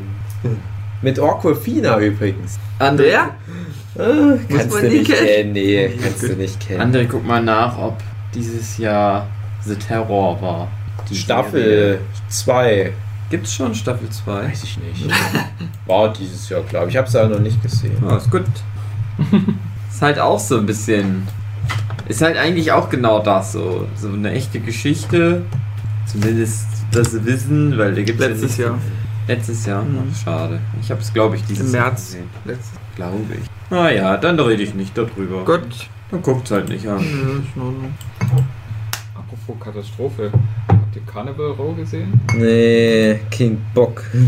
Das sieht so langweilig Was war das denn aus. nochmal? Mit Orlando Bloom und der Cara Delevingne. Ach ja. Ja. Viktorianisches England und Elfen. Ach, dann warte ich noch auf die Herr der Ringe-Serie. Ja. ja, weil das ist halt einfach nur. Es ist eigentlich schade, dass so eine Serie anscheinend heutzutage immer noch braucht. Weil das Thema ist einfach nur, ja, Rassismus ist gar nicht so gut. Hm. Ja. Mhm. Ach so. Ja. Das ist nicht gut. Das ist nicht gut. Ach so, ich, ich Aber lieber nicht mit. Schwarzen dann zeigen, sondern So dann mit- machen wir so Fan. Mit Feen, weil Feen schöner aussehen als. Mhm. Ja. Nee, keine Ahnung. Also ich, wie Ja, gesagt, ich es weiß ist schade, nicht. dass es solche Serien anscheinend. Ich habe mir tatsächlich den Trailer angeguckt, was ich oft sonst nicht mache. Und dann hatte ich aber auch das Gefühl, ich habe schon die ganze Serie jetzt gesehen nach dem Trailer. Eine Liebesgeschichte, geht um Rassismus, Ja. Kommen so Elfen drin. Orlando Bloom ist auch mal wieder da. Naja. Hm. Aber das ist auch immer so ein gutes Anzeichen, wenn da wenig drin drüber gesprochen wird. Das ist wahrscheinlich nicht so gut wenn die Leute schon keinen Bock haben, drüber zu schnacken. In der zweiten oder dritten Folge sieht man die Cara Delvin nackig. Und Ja. ich glaube, das ist. Ja. Das ist das, was Jochen interessiert. Aber das sieht man auch das- nackig, wenn man die googelt. Ja, ja.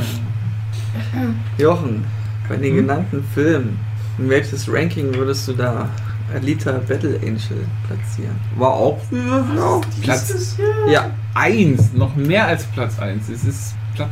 Nee. Platz Das war null. ein Ja, haben wir Null. im März ja angeguckt zusammen. Was, echt dieses ja, Jahr? das war im März rum. Da waren wir auch Ja. hier.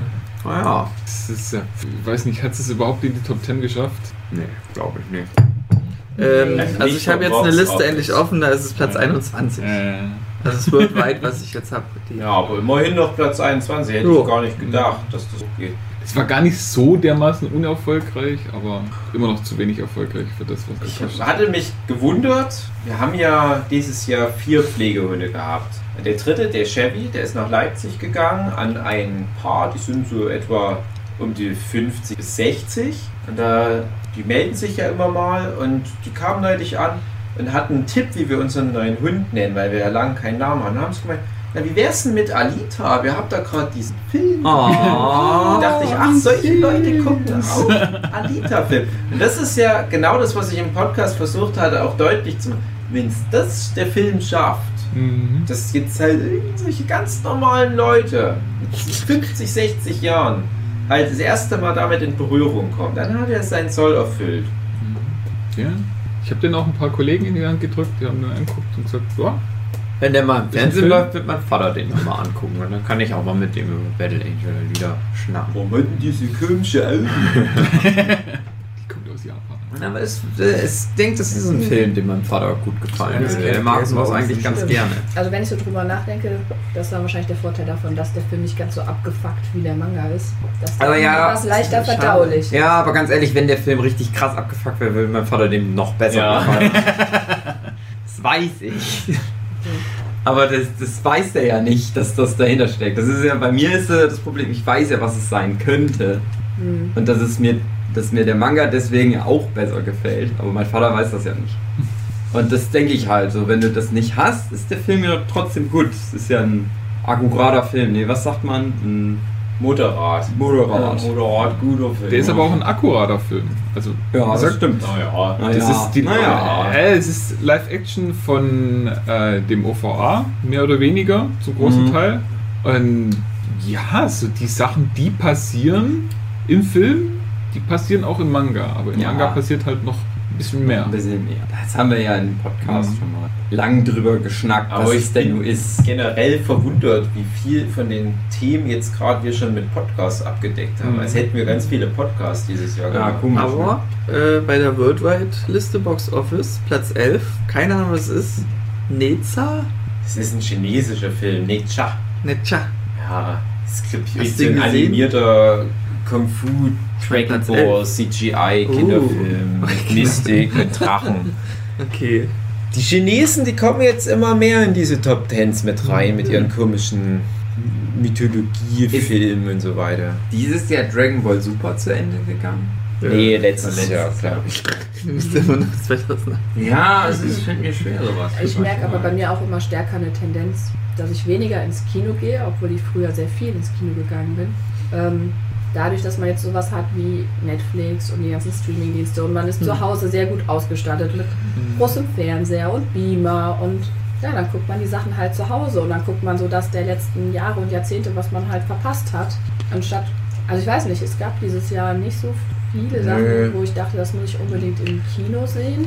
Ja, Und vor allem, dann kommt man irgendwie so zwei Wochen nicht dazu, ins Kino Ja, zu kommen, weil ist halt irgendwas ist. Dann ist es nicht mehr im Kino und Ja. dann, ach ja, aber in zwei Monaten ist ja eh irgendwo Genau. Netflix, Oh. Amazon. Habe ich jetzt mit Terminator gedacht. Ich bin der große Terminator-Fan, den wollte ich echt gerne im Kino angucken, Mhm. wo ich wusste, dass der wahrscheinlich scheiße wird. Mhm. Da war aber dann auch irgendwie nicht dazu gekommen und dann genau das gedacht, nach ein paar Monaten kannst du den auch bei Ja. wahrscheinlich bei Amazon Ja. oder so irgendwo angucken. Also ich habe sonst immer schon irgendwie darauf geachtet, dass ich zumindest so die, die besseren Animationsfilme im Kino sehe, aber How to Train Your Dragon 3 habe ich total verpasst. Hm. Ich, äh, war sehr Story. 13, Platz 13. Hat irgendeiner Toy Story gesehen? Den ja habe ich auch verpasst. das Ding mit Toy Story, der lief einfach nicht. Nicht, ne? Platz ja. Also ich, ich gehe ja normalerweise Kinder- nicht ins Sinister wegen Preis und ich gehe halt gerne und viel ins Kino, aber dann nur für einen schmalen Taler. Normalerweise bezahle ich so im Durchschnitt 4, 5 Euro für eine Kinokarte. Dann geht's. Ich bin Und immer ich- über 13, wenn ich ins Ja, ja, das mache ich halt nicht. Also ich gehe halt zweimal im Jahr etwa für mehr als das ins Kino. Dieses Jahr war es jetzt dreimal immer, wenn wir irgendwie drüber Podcast, weil bei Battle Angel Alita, bei Avengers Endgame und jetzt bei Star Wars. Und das sind dann auch so Filme, die sind mir halt so wichtig, dass ich sage, ach komm, ich kann jetzt nicht so lange warten. Das ist auch Quatsch, weil dann wirst du von der ganzen Welt gespoilert. Da gebe ich das Geld halt mal aus. Das, ich finde das ehrlich gesagt nicht wirklich verhältnismäßig. Mhm. Und Mhm. ich gehe halt gerne ins Programmkino, da warte ich halt mal ein paar Wochen oder im schlimmsten Fall ein paar Monate länger auf den Film. Ja, dann kriege ich die halt aber in einer schöneren Atmosphäre. Mhm. Und dann habe ich jetzt zum Beispiel dieses Jahr auch ganz viele so schrullige kleine Filme wieder angeguckt, wo ich mir denke, es braucht kein Mensch den Film im Kino gucken, aber es war trotzdem irgendwie eine schöne Erfahrung. Ich weiß noch, vor ein paar Jahren war so mein Platz 1 Kinoerlebnis Grand Budapest Hotel, weil der ja teilweise bei mir in der Gegend gedreht wurde. Du hattest eine ganz andere Art von Publikum, als du es wahrscheinlich in dem Sinister oder irgendwo anders in Deutschland gehabt hättest weil die Leute da mit, mit einer ganz anderen Art von Stolz daran gegangen sind. Ach, ich kenne das, ging es immer. Ach, das da hinten. Ach, da war ich hier neulich erst. Naja, egal, aber ich finde halt, das kannst du halt immer noch nicht reproduzieren mit einem großen Fernseher und so weiter. Und ich mag halt so diese kleinen Kino-Anekdoten, die sich dann entwickeln. Und es ist manchmal auch nur die Fahrt zum Kino, die schon irgendwie schön ist. Manchmal sitze ich im Kino und überlege so, was gucken wir jetzt gleich für einen Film? Laufen noch die. Trailer und ich habe es schon wieder vergessen, wegen was ich gerade da bin. Mein schönstes Kinoerlebnis, nachdem wir endlich mal in dieser Rotzstadt Tübingen einen Parkplatz gefunden haben, war Leon der Profi. Hm. Ich habe mich so gefreut, dass der Das noch mal ins Kino kommt. Weil den hatte ich damals nicht im Kino gesehen. Und das war dann schön, den mal richtig schön auf einer großen Leinwand zu Ah, sehen. das war jetzt nur speziell von dem Kino ausgehend. Das Nö, Ja, der kam wirklich schon. international. 50 oder 100 Kinos in Ja, Deutschland, wo das, das noch war schon so ein offizieller Start, Ja. der auch in den Okay. Ja, das Kinoprogrammen irgendwie stand. waren es 25 oder 20 Jahre? Ach so, also nochmal so eine 25 Würdigung. wahrscheinlich. Ja. Ja. Eine Würdigung war der Anlass. Ja. Ah, die hatten doch auch noch mal was remastered, oder? Hatten die nicht noch mal? Die haben ein paar Szenen mehr. Das war, Also, ne? ja, aber Ja. die waren, glaube ich, schon auf der Der Extended DVD-Cut. Ja. Mhm. Ist ja nicht der Director's Cut, weil der Director sagt, das, was im Kino lief, ist sein Cut. Aber er hat auch noch mehr Szenen gemacht. Die alle aber irgendwie so ein bisschen mehr dieses komische Verhältnis zwischen Leon und Natalie Portman äh, zeigen. Sind dir da ein paar von den Szenen aufgefallen im Kino? Ja, Die das waren? äh, Oder länger waren? da wo sie ähm, in, der, in dem Restaurant oder was auch immer, wo sie einen über den Durst trinkt und dann Mhm. komische Sachen macht. Das ist das und ich glaube, da wo sie mit ihm im Bett liegt, ist ein bisschen länger. Ähm, müsste man nebenbei nehmen. Na, Mein persönliches Last-Minute-Highlight für 2019. Jetzt kommt's. Star So Wars. ein Mann mit einem Schlüssel, der vor dir Ja. geklimpert hat. Ist, und es ist wirklich Last-Minute, weil das ist am 20.12. veröffentlicht worden. Aha. Ist auf Netflix Na? der Hexenmeister. Also The Uhu. Witcher. Aber ihr habt es ja alle noch nicht gesehen. Ich hab Jochen die nur zwei Folge Folgen. Die war ein bisschen Aber- Du hast es schon gesehen. Es ist Das dieser gut. Primacy Recency-Effekt, dass du halt an das erste und das letzte einfach nur denkst und das zwischendrin wie bei den Oscars vergisst. du. Ja, genau. Nee, ähm, ich bin gespannt, wie du das dann versuchst zu zerlegen, Dave. Oder wie du es dann zerlegen wirst. Warum soll ich es denn Weil du zerlegen? bist Ich hab's immer einer, der allen gesehen. Leuten das kaputt macht. Oh, den ihr geliebtes Sword Art Online zerstörst. Ja, wie kann ich nur Sword Ja. Art Online nicht total geil finden? Was ist mit dir Geilste los? Incest-Anime vielleicht ever. Aber wir machen ja, denke ich, auch mal noch ein Thema drüber. Wenn wir es dann alle gesehen haben. Ja. Ja. Ja. Ne, ich sag ja immer, ich finde es halt nur anstrengend, sowas zu gucken, wenn das gerade rauskommt, weil du wirst so unter Druck gesetzt. Hm. Ey, das ist jetzt alles da, warum hast du noch nicht alle Folgen gesehen, du Schwachmann? Macht jetzt keinen Druck, Deswegen guck zum Beispiel auch äh, Haunting on Hill House fand ich ganz gut, so ein paar Monate zwischendurch und dann schön gemütlich. Niemand redet mehr drüber und dann guckst die Folgen in deinem eigenen Rhythmus. Hm. Ich guck fast nichts, wenn es rauskommt. Ich spiele auch keine Videospiele, wenn es rauskommt. Deswegen war es für mich jetzt auch ein bisschen schwierig zu sagen, hey, wir machen jetzt hier so die Top 5 von allem möglich. Weil zum Beispiel, ich habe ein paar Videospiele gespielt, die könnte ich jetzt aber alle nicht nennen, weil die teilweise schon vor 10 Jahren rausgekommen sind. Mhm. Ja, also mir ist jetzt auch nicht viel eingefallen, weil ich halt viel alte Sachen geguckt Mm. habe dieses Jahr. Aber ähm, wenn es was Neues sein muss, dann ist, glaube ich, Glow Staffel 3 bei mir so Ja. fast Platz 1. Weil mir jetzt gerade auch nichts anderes einfällt. Ich glaube, Da fand ich Staffel 2 André, guck mal besser als Staffel War 3. Staffel die zwei letzte Staffel? Kimi Schmidt. Ich habe Staffel rausgekommen. 2 dieses Jahr gesehen erst. Aber die ist von letzten Jahr. Achso. Ja, ich habe ja jetzt die Bedingung gestellt, dass es Ja, von diesem genau. Jahr sein. Oder ihr habt die Bedingung Ja, gestellt. Glow Staffel 3 war sehr gut, aber ich glaube, mein Serien-Highlight, äh, auch frisch dieses Jahr, äh, Babuschka. Mhm. Da Oh, bin ich, bin ich durchgekommen. Da Matroschka. Matroschka meinst du, Ja. oder? Ich sag immer Babuschka. ja. Nach Folge 2 war ich irgendwie nicht mehr motiviert weiter zu Oh, gucken. das weil ist gut. aber was daran Aber ich kann das gut? voll nachvollziehen, weil Sue und ich, wir hatten dasselbe Problem. Ähm, ich mag die, die ich, ne, Showrunnerin weiß jetzt gar nicht mehr, die Amy Poehler total gerne, Ja. die ja auch Parks and Recreation gemacht hat, also mit dran war. Und Parks and Recreation ist eine meiner Lieblingsserien. Es ist eine völlig andere Serie, Matroschka, der Russian Doll. Und ich habe halt die, äh, die als das rauskam, kurz diesen Teaser-Text in der Fernsehzeitung gelesen, habe gedacht, hey, das klingt cool, das gucke ich an. Dann kam der Huki ein, zwei Wochen später und gesagt, hey, das ist so geil. Dann habe mich umso mehr gefreut. Dann habe ich mit Sue angefangen. Wir haben gesagt, ja, das ist eine gute Serie. Eine Folge geguckt, dann haben wir uns ganz schön durchgekämpft, haben irgendwann mal Folge 2 geguckt. Dann haben wir irgendwie zwei Monate nicht weitergeguckt. Wir hatten einfach keine Kraft. Und ich kann gar nicht mal sagen, warum, aber ja, wir haben es dann irgendwann dann nochmal relativ zügig, es sind ja nur acht Folgen, haben wir dann noch relativ zügig die anderen sechs Folgen angeguckt. Dann haben wir auch gesagt, ja, okay. Und ich wusste schon am nächsten Tag nicht mehr genau, was passiert war in den letzten Folgen. Was Das hat dir denn so gut gefallen? Ich, ich meine das auch die nicht. Schauspielerin, die Witze, das war, das war halt auch eine gute Unterhaltungsserie. Wie das aufgelöst ist.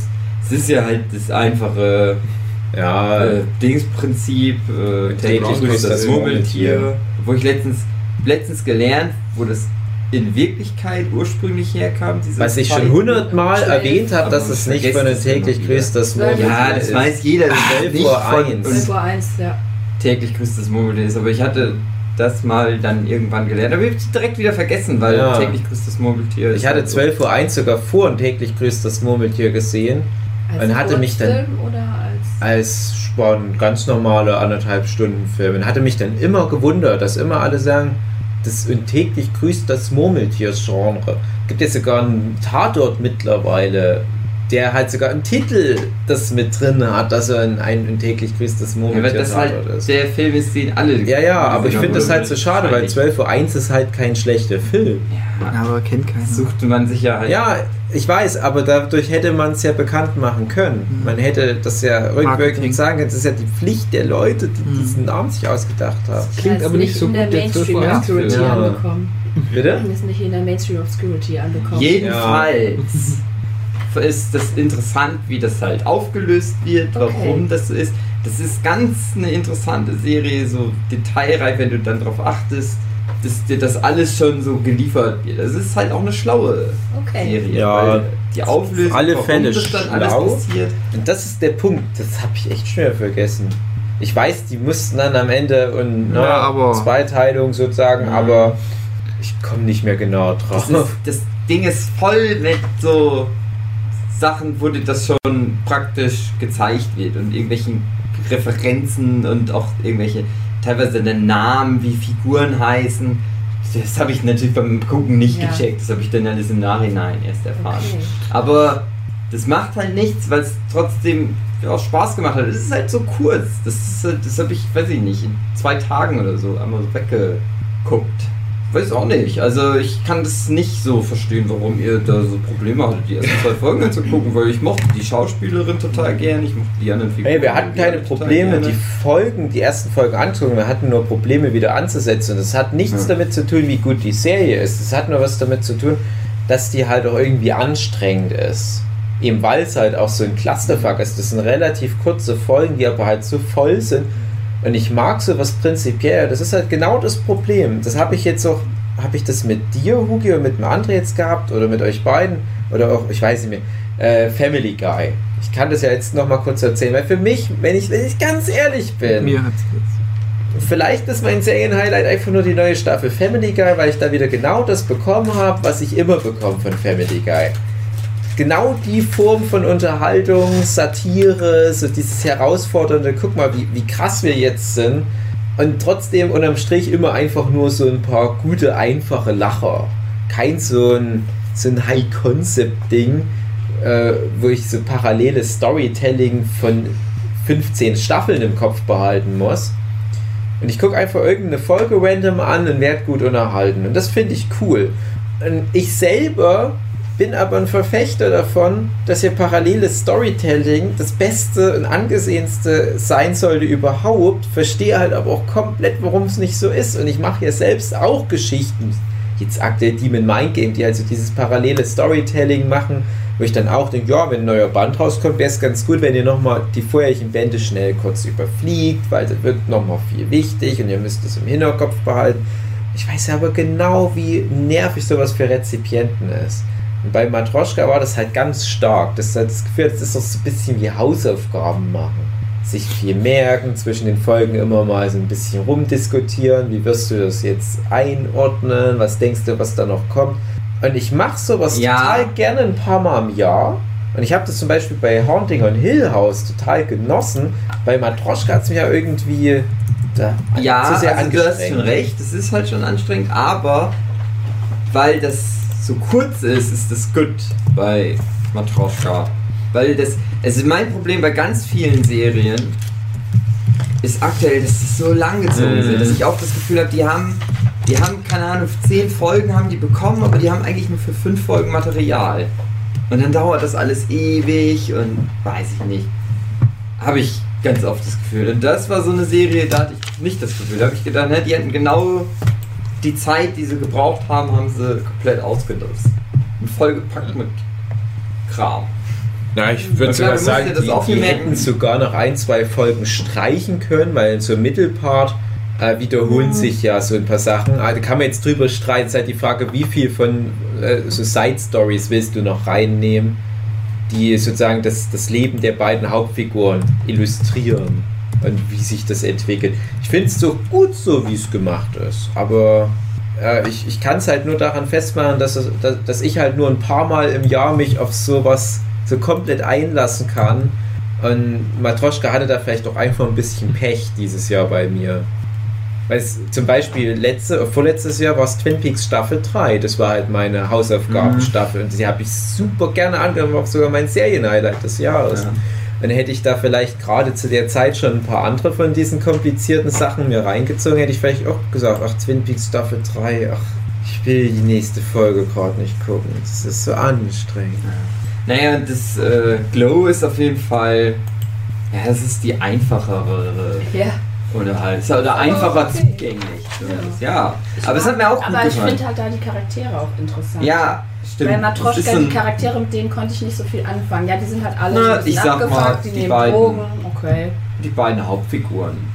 Also den, die Ja, zweite Hauptfigur kennst du dann, glaube ich, noch Die gar haben nicht. Den schwarzen. wenig Ambitionen. Der kommt ganz am Ende von Folge 2 erst im Fahrstuhl Okay. vor. Mir Ja. Ich weiß nicht, ich mag das. Beziehungsweise der kommt ja in Staffel 1 schon, äh, in Folge 1 schon vor, aber dann merkt man es noch Ja, nicht. ja, genau. halt, ich finde es halt bei Glow mega, dass die Frauen relativ klare Ziele haben. Mhm. Und, Ja, das ist ähm, so ein, das ist ein bisschen so eine, mit Anime will ich es jetzt nicht vergleichen, aber das ist halt so ein Ensemble. Ding. Du Das wolltest ist- jetzt nicht sagen Haaren. Nein, ich würde halt sagen, da ist so viele Figuren, die alle irgendwie so einen einfachen Startpunkt so haben. So, du weißt so direkt, ja, das ist die Figur, na klar, die Mhm. entwickeln sich halt auch noch alles, aber es ist halt so, es ist ja, das ist ja der Witz irgendwie, dass du halt, das sind ja alles die Wrestler, die ihre dumme Rolle haben, die sie Ja. spielen müssen, aber hinter dieser Rolle steckt dann noch die Figur und die Figur ist aber halt auch so eine klare, das ist halt so ein bisschen dieses Sport, Mhm. Und na klar, es ist nicht so doof, dass das so einfach bleibt, aber trotzdem weißt du irgendwie, der ist einfach zugänglich Ja. erstmal. Aber ich Also, glaube, ich kann mich vielleicht da einfach gut mit identifizieren. Und bei Mhm. Matroschka, die ist irgendwie da schon so abgewrackt und äh, man hat das Gefühl, wofür interessiert die sich eigentlich? Was will die eigentlich? Mhm. Keine Ahnung, nix. Die will da ihre Drogen nehmen. Die, Ja gut, die ist ja erstmal nur auf ihrem Geburtstag auch. Ja, aber da hat die doch gar keinen Bock drauf. Keine Ahnung. Und ich finde das einfach bei Glow spannend. Gerade wie sich auch da hier äh, Liberty Bell entwickelt. Mhm. Ich finde, so Frauenfiguren gibt es nicht viele bisher. Es sind immer eher die Männer, die die Ambitionen haben. Mhm. Und die Frauen, weiß Ich- nicht, also selbst. Ich habe schon das Gefühl, das kippt schon gerade. Also klar ist Chloe da ganz wichtiger Vorreiter. Ich habe das Gefühl, man versucht gerade im, im Bereich Unterhaltung das jetzt mal komplett zu kompensieren, was jetzt die letzten Jahre schiefgegangen ist. Es gibt halt auch viel mehr weibliche Ja. Showrunner, Ja. Writer oder kommen jetzt einfach immer mehr rein, was auch gut ist. ich habe ja Ja, oft weil ich finde, es gibt halt viele Frauenfiguren, also zum Beispiel die Tribute von Panem, ist so eine Figur, die will das alles gar nicht. Mhm. Die wird da so reingeworfen und die muss halt, aber die hat auch kein Ziel. Oder auch hier, wie heißt diese Superheldin? Ähm, Captain den Marvel? Haaren? Nee. Ja, die Filme Wonder habe ich leider alle übersprungen. Nee, Serie. Serie. äh, Jessica Jones. Ja, Ah. das ist auch so eine, wo ich denke, ja gut, die hat diese Kräfte und deswegen hat sie so gewisse fühlt sie sich irgendwie verpflichtet, aber so richtig eigene Ambitionen und Ziele hat sie auch nicht. Also ich Alkoholikerin. Die will ganz betrunken immer sein. Nee. Ja, nee, ich verstehe ich schon. einfach bei Glow, weil es so, es ist so ein bisschen ein Gegenstück zu House of Cards. Mhm. Teilweise, ja, das, ähm, also gerade so Liberty Ja, vor da so allem, wenn es mir gefällt, ist es das absolute Gegenstück. Was?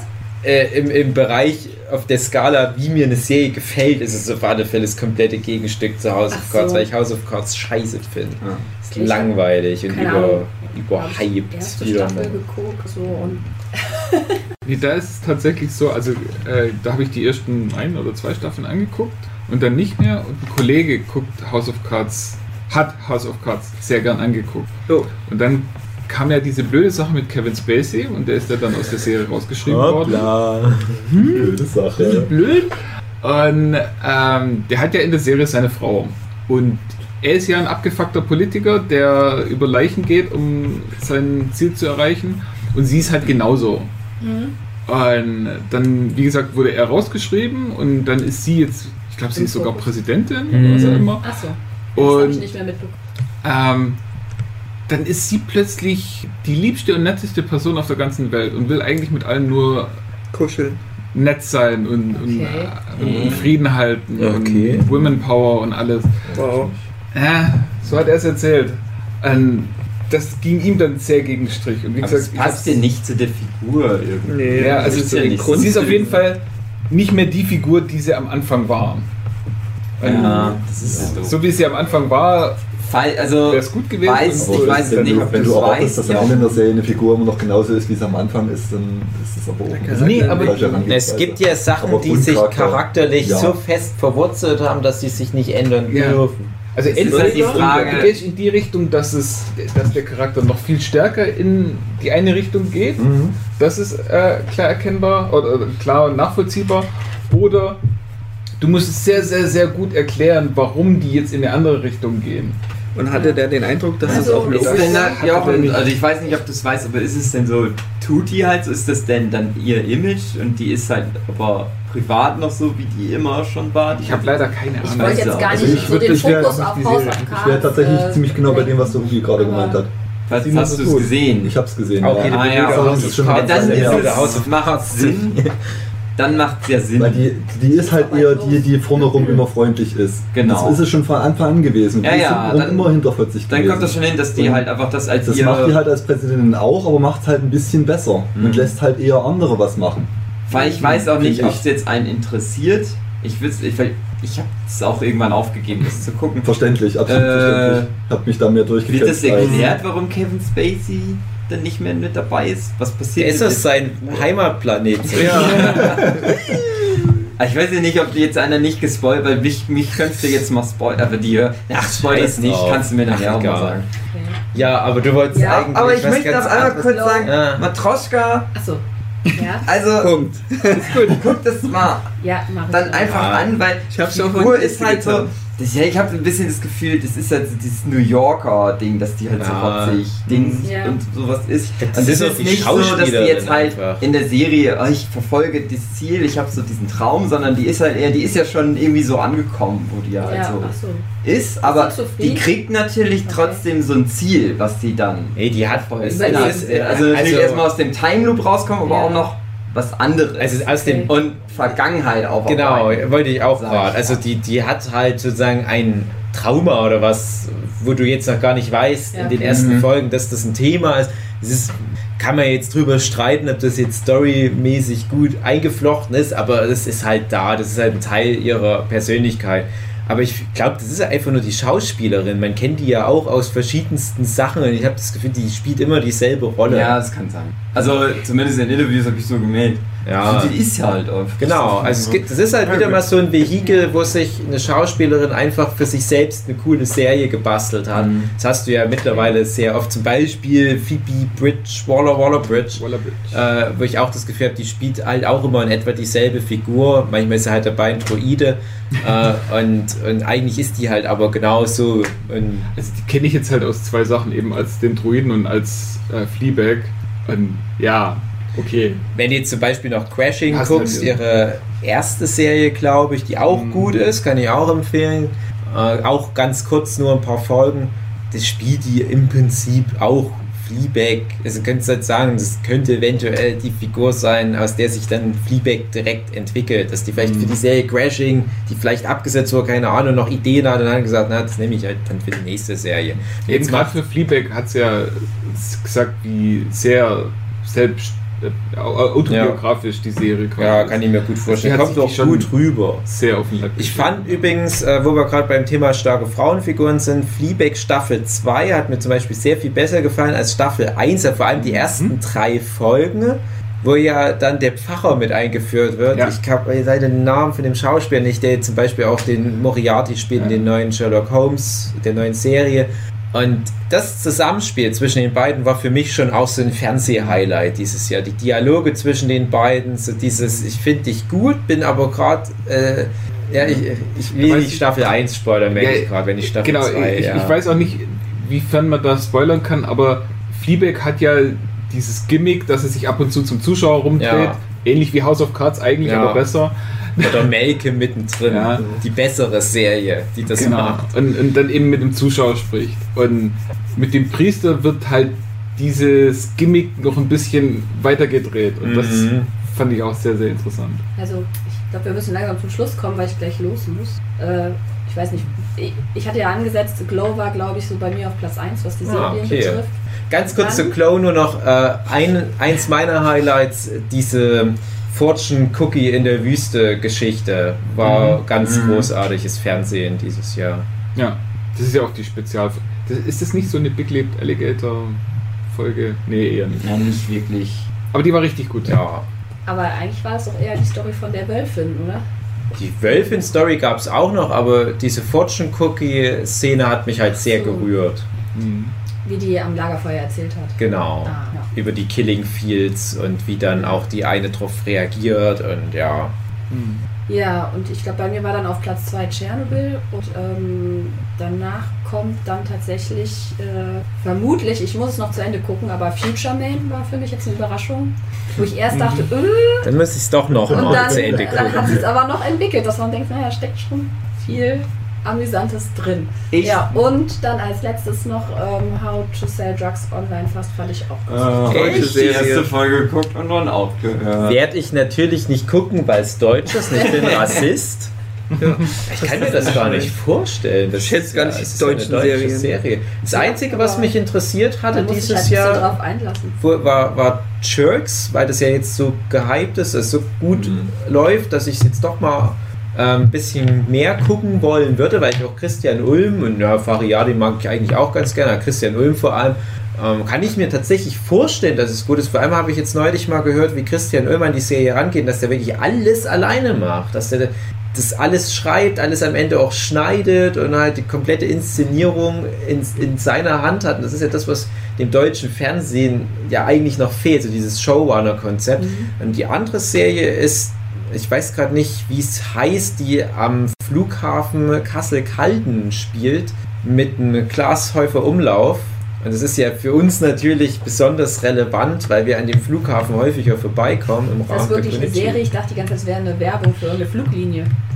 Ja, der, der Witz ist, das das, ist ja der echte Flughafen und die durften den Flughafen nicht allzu schlecht machen, weil so vom Konzept her habe ich das Gefühl, das ist so ein bisschen wie dieses Come Fly With Me oder wie das hieß, Mhm. diese Von den Little Britain Britain Leuten. Mhm. Äh, aber damit die halt kein echtes Set bauen mussten, haben Mhm. die halt einfach gefragt, was ist denn der banalste Flughafen in Deutschland, der am wenigsten Flugverkehr hat? Ah, Kassel-Calden. Wir fragen jemanden so, klar könnt ihr bei uns drehen, das ist eh nie irgendwie eine Landung oder so. dann haben die halt dort die Serie gemacht, dann haben wir aber halt so den Deal, ja, aber macht bitte den Flughafen nicht allzu schlecht. Und da hängt halt wieder diese, wie heißt der, Husmann oder was, der halt bei Stromberg mitgeschrieben hat mit dran und ich gucke eigentlich alles blind an, was der Typ anpackt. Das ist so für mich der eine gute Autor, den wir in Deutschland haben. Und natürlich du, Lisa. Ich mach doch gar nichts. Doch, du hast ja schon ganz viele Filmpreise gewonnen. Bist vielleicht schon mittlerweile Platz 3 der deutschen Filmemacher. Hast du den Animationsfilm gesehen dieses Jahr? Die habe ich noch nicht gesehen. Musst du mal reingucken. Ja, Da waren ganz viele Leute gerührt. Du empfiehlst aber das How to Sell Drugs online. Ja, raus. ich finde, das kann man sich gut mal Hm. reinziehen. Na, vielleicht gucke ich dann mal weiter. Komische Vorstellung. Ich kenne ja, ich kenne in Anführungsstrichen Stefan Tietze, einen der Autoren. Ich höre den äh, nee, ich sag das Podcast. jetzt nicht. Aber Und das ist. Und ich kann mir das immer, weiß ich auch nicht. Äh, Also ich kann es so ein bisschen eure Der Vorbehalte erzählt da immer so viel drüber Aber- und dann denke ich so, ach, ja, die geben sich schon Mühe. Das klingt ja irgendwie gut, die haben sich ja alle was dabei gedacht. Und dann gucke ich die erste Folge und denke, gefällt mir nicht. Also ich bin eigentlich auch, ich gucke in der Regel nicht gerne deutsche Filme, deutsche Serien Ja. und so, aber mein Freund brainwasht mich da inzwischen so ein bisschen. Hm. Nein, nicht ganz so schlimm, aber ähm, ja, der schleppt halt dann so Sachen an wie Dark oder How to Sell Drugs Body oder Kiss, Sophia oder Thiel. ja, das auch. Ähm, was wollte ich jetzt noch sagen? Jetzt hast du mich gelenkt. Äh, Na, noch so eine deutsche Serie. You Are Wanted. Äh, wir sind die Welt. Dogs of Berlin. Nee, nee. Ja, vor Blocks Hab ich habe ich immer noch nicht geguckt. Das würde mich nochmal. Aber Babylon Berlin habe ich versucht zu gucken so. das war auch ganz schlimm. Ja, also wir haben tatsächlich Wir sind die Welle einmal komplett durchgeguckt, weil die uns ganz gut wie so Clickbaiting-mäßig gecatcht haben. Hat es fast bei mir Ist, geschafft. machen die jetzt gerade die Welle, aber mit Linksradikalen. Ah. So. Und das können die doch nicht bringen. Und dann haben wir reingeguckt, einfach um das herauszufinden. Und ah, es war schon teilweise auch sehr, ah, War das denn was, einfach gestrickt alles.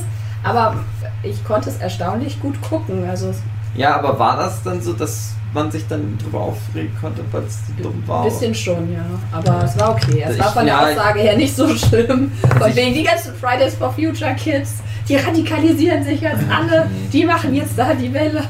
Ja, ich wollte dem dann einfach nicht den Erfolg geben, Ja. dadurch, dass die so einen Aufreger machen wird das angeguckt. Und deswegen, Ja, deswegen haben wir es mit sechs an. Leuten gleichzeitig geguckt. Da musste Ja. nicht jeder einzeln das anklicken. Ich frage mich auch, ob, ob wir zum Beispiel Dark Staffel 2 in so einer großen Gruppe nochmal gucken sollten, damit wir dann halt so diesen äh, Rocky Horror Picture Show Trash-Effekt haben.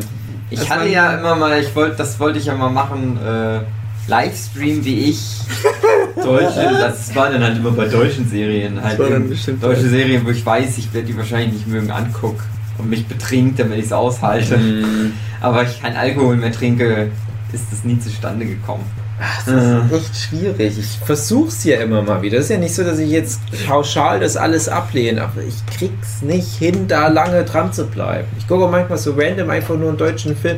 Es gibt hier immer mal wieder die Überraschung. Also ich habe neulich mal wieder so über Toni Erdmann lange philosophiert. Ich, ich, ich liebe den Film nicht, aber das ist halt ein äh, erstaunlich schlauer, gut gemachter und vor allem auch gut geschauspielerter Film. Und ich habe halt das Gefühl, du kannst ganz viele Deutsche nehmen und einfach nur in eine andere Produktion reinstecken und die funktionieren wunderbar. Bloß halt so dieses Konglomerat an Deutschheit funktioniert halt einfach nicht. Siehe Christoph Waltz. Nimm den Christoph Waltz aus dem deutschen Fernsehkontext, pack den in Quentin Tarantino-Film, ist der beste Schauspieler. Oder halt auch unsere, unsere Kameramänner und so weiter. Zehn Minuten. Viele Deutsche in einem ich Raum, das endet Okay, meistens kann ich aber auch mit der Auslöschung einer Ich Ethnizität. Na gut.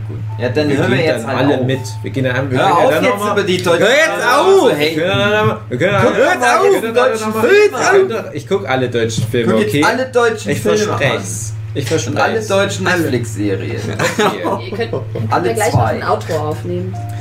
Ja, Nein, ein Outro, das was nochmal zwei Stunden Genau. wird dann nochmal aufgenommen. Weil wir haben ja gerade erst angefangen. Die Leute sollen sich nicht immer so darüber beschweren. Ich meine, es ist nur ein deutscher Podcast. Was erwartet ihr, Leute? Deutsche Podcasts sind auch nicht so gut. Aber wir haben André dabei, der ist super deutsch. Ja, Ja, Der hebt unsere Normaldeutschheit wieder Ja. auf. ja. tja, müsst ihr mitleben. Okay. Tschüss. Ich wünsche euch ein Tschüss. schönes Ja, aber wir kommen doch noch 2020. mit. Ja. Wir, wir, wir kommen jetzt alle mit. Genau. Sag nicht dann erzähl- Nein, ich weiß, ich weiß, ich weiß, aber dann erzählen wir den Hörern noch